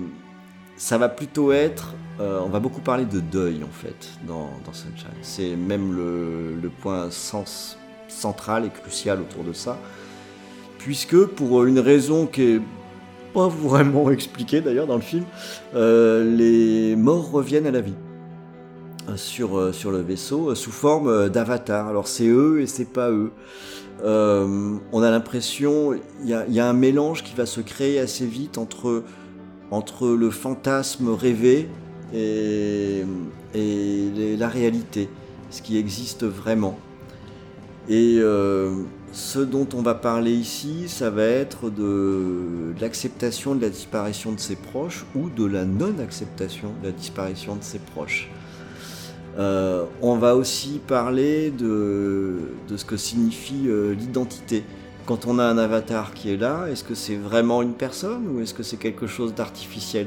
Il y a pas mal de questions qui vont se poser et on va être dans un de ces films où, on l'a un peu évoqué pour 2001 tout à l'heure, on peut terminer le film sans forcément avoir les clés. C'est pas forcément si limpide que ça euh, dans, dans- ce qui est montré. On a un, un canevas qui est assez complexe. Euh, c'est un film qu'on gagne à revoir en fait, notamment pour euh, détecter un certain nombre de choses qu'on n'a pas forcément compris au départ et pour réaliser qu'il y a des clés de compréhension qui sont dans le film, mais que qu'on discerne pas forcément du, du, du- du premier coup. Et c'est aussi un film de SF, mais qui va être beaucoup sur, le, bah, sur de l'émotion en fait. On va s'attacher les plus belles scènes du film, ça va pas vraiment être des, des scènes de, de, de soleil rougeoyant, même s'il a de la gueule. Euh, clairement. on, on va, on va peut-être plutôt euh, se rappeler de scènes finalement assez intimistes, assez touchantes. Surtout que enfin, le- le- les acteurs sont super bons. Ouais, quoi. Je que que les acteurs sont top plus. il- ça, marche, ça marche vraiment bien, ce qui fait qu'on se fait, on se fait euh, embarquer par l'émotion de, de ce qui est montré. Et euh, là, par contre, c'est une force par rapport à 2001, c'est que même si on n'a pas toutes les clés, l'émotion, elle remporte la mise quand on regarde le film. Et, euh, et voilà, et je trouve que c'est un film qui est quand même, qui est quand même, euh, qui, est, qui est joli quoi, dans son ensemble, qui, qui, qui raconte de belles choses, et, mais qui ne met pas de côté le, le- l'aspect SF hein, qu'on a évoqué. On est quand même, on a quand même le- le- la mission, elle est traitée avec sérieux, l'aspect euh, euh, navire spatial, l'aspect technique, j'allais dire, est traité avec euh, sérieux également. On n'oublie pas l'environnement dans lequel on est, et ça donne un mélange qui est quand même intéressant entre les deux, où euh, je trouve qu'il n'y a pas tellement une partie qui mange l'autre, enfin en tout cas on n'oublie pas l'autre. Euh, ça reste toujours, bien présent. Et puis voilà, il y a cette musique de, John Murphy qui, emporte le film. Et d'ailleurs, c'est intéressant parce que c'est le, thème principal, c'est le morceau qu'on va entendre plusieurs fois. Et c'est pas un thème spectaculaire, c'est pas un thème euh, euh, qui tabasse en, soi, c'est un thème qui est plutôt en retenue. euh, qui va être avec- est très simple fondamentalement. hein. si on doit compter le nombre de notes qu'il y a, il n'y en a pas tant que ça quoi. Et on est avec une montée qui est hyper classique. Mm. Euh, fondamentalement, on pourrait se dire qu'on a déjà entendu ça 200 fois, un morceau comme ça qui monte euh, doucement avec un petit piano. Et pourtant, il développe sa propre personnalité. Euh, il est accompagné aussi de- de- d'espèces de, bruitage et de distorsion euh, en, en même temps. Alors ça, quand il est repris dans d'autres trucs, j'imagine que c'est retiré, mais qui nous rappelle quand même qu'on est dans un truc de SF. Tu vois, il y a quand même ce petit rappel qui existe aussi. Et, euh, et, et voilà, et en fait, ça emporte tout avec cette simplicité. Ça marche bon. quand même. Il est bon, John Murphy, là-dedans. En plus, bah là, du coup, c'est une collaboration avec Underworld. Dans, avec Underworld, tout à fait. euh, Oui. il disait qu'ils avaient vraiment bossé ensemble. C'est vraiment Mm. une vraie collaboration entre les deux. Mais John Murphy, au niveau, euh, au niveau simplicité, moi j'aime bien justement cette simplicité émotionnelle qui, qui te touche assez facilement. Il avait euh, aussi un morceau qui est très très bon. Alors je sais plus si c'est le 28 jours ou 28 semaines plus tard, mais genre l'intro de 28 semaines plus tard, c'est ça. euh, où t'as où t'as le... Alors je sais, j'ai oublié le nom de l'acteur. Ah merde. Celui Car- tout le Carlyle. Là. Oui, Car... Ouais, Carlyle, Robert Carlyle, du coup, qui, bah, qui s'échappe comme un lâche. T'as une montée, une montée, une montée, une montée, une montée en même temps que la, la violence commence à arriver dans, dans la scène. Et au moment où il s'échappe de tout ça, c'est pareil, c'est lui, et il y a la même efficacité, je trouve, dans le morceau, Oui. ça marche très très bien, et cette efficacité-là, tu le ressens vraiment, t'as des, t'as des frissons. C'est, le genre de musique qui peut te donner les poils parce que tu ressens vraiment ce qui se passe à l'écran. C'est exactement ça, euh, mon, mon cher ami. Euh, bah voilà, c'était ne- le dernier morceau de, de cette sélection. Euh, Belle sélection. Ouais, c'était pas mal. Ouais, c'était pas mal. Félicitations. Mm. Bah, félicitations, Creepers. Hein, bon Ah, boulot. merci. je- Vous aussi, vous aussi, franchement, je, Bah, je m'incline, c'était très bien. C'était très très bien. On devrait s'envoyer Beaucoup des fleurs euh, plus souvent comme ça. Et c'est vrai, c'est vrai. Généralement, on se chambre et tout, mais non, mais là, c'était, c'était vraiment sympa. En plus, ah on ouais. finit dans l'émotion et tout, dans le partage, dans l'émotion, dans, voilà, dans, dans ce qu'est le cinéma au final. hein. C'est de la musique, c'est de l'émotion, c'est du ressenti. Moi, je suis vraiment pour le ressenti au cinéma plus que euh, le, la, la réflexion, c'est bien, mais moi, j'ai envie de ressentir des choses quand je suis au cinéma. Et les deux derniers films vraiment sont représentent bien ce que j'aime quand je vais voir un film. Et moi, qui suis pas un grand amateur de SF, ça fait partie de ces choses-là où parce que pour moi, je, alors même si t'as la, la SF qui est très explosive et tout, il y a aussi la, c'est souvent représenté comme quelque chose d'assez cérébral avec des thèmes assez sérieux, assez complexes et tout. Et, et là, on est sur des films qui arrivent à, à nous emporter émotionnellement et, moi, c'est ce que j'aime. Voilà, donc ça m'a fait plaisir. Voilà, c'est une émission qui m'a fait plaisir. Bon bah écoute, c'est parfait. Donc on va on va clôturer là-dessus. Alors euh, pour le prochain scoring, on aura peut-être une surprise qu'on est en train de, de, de discuter. ouais, ouais. Une, une émission peut-être euh, un petit peu spéciale comme ça. On a une, une petite idée comme ça dans la tête là-dessus.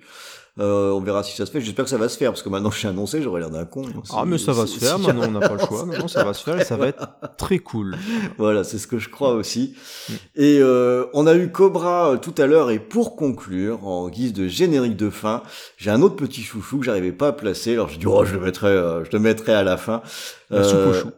C'est Albator. Je trouvais que ça collait bien aussi. J'aime bien les musiques, mais bon, il faut faire des choix. Donc on va se quitter avec euh, la musique qui accompagne les scènes de combat d'Albator quand l'alarme sonne et que tous les vaisseaux euh, partent de l'Atlantide pour euh, aller buter ces salopards de Sylvidre. Sur ce, cher Bourinos, je vous dis à la prochaine fois. À plus.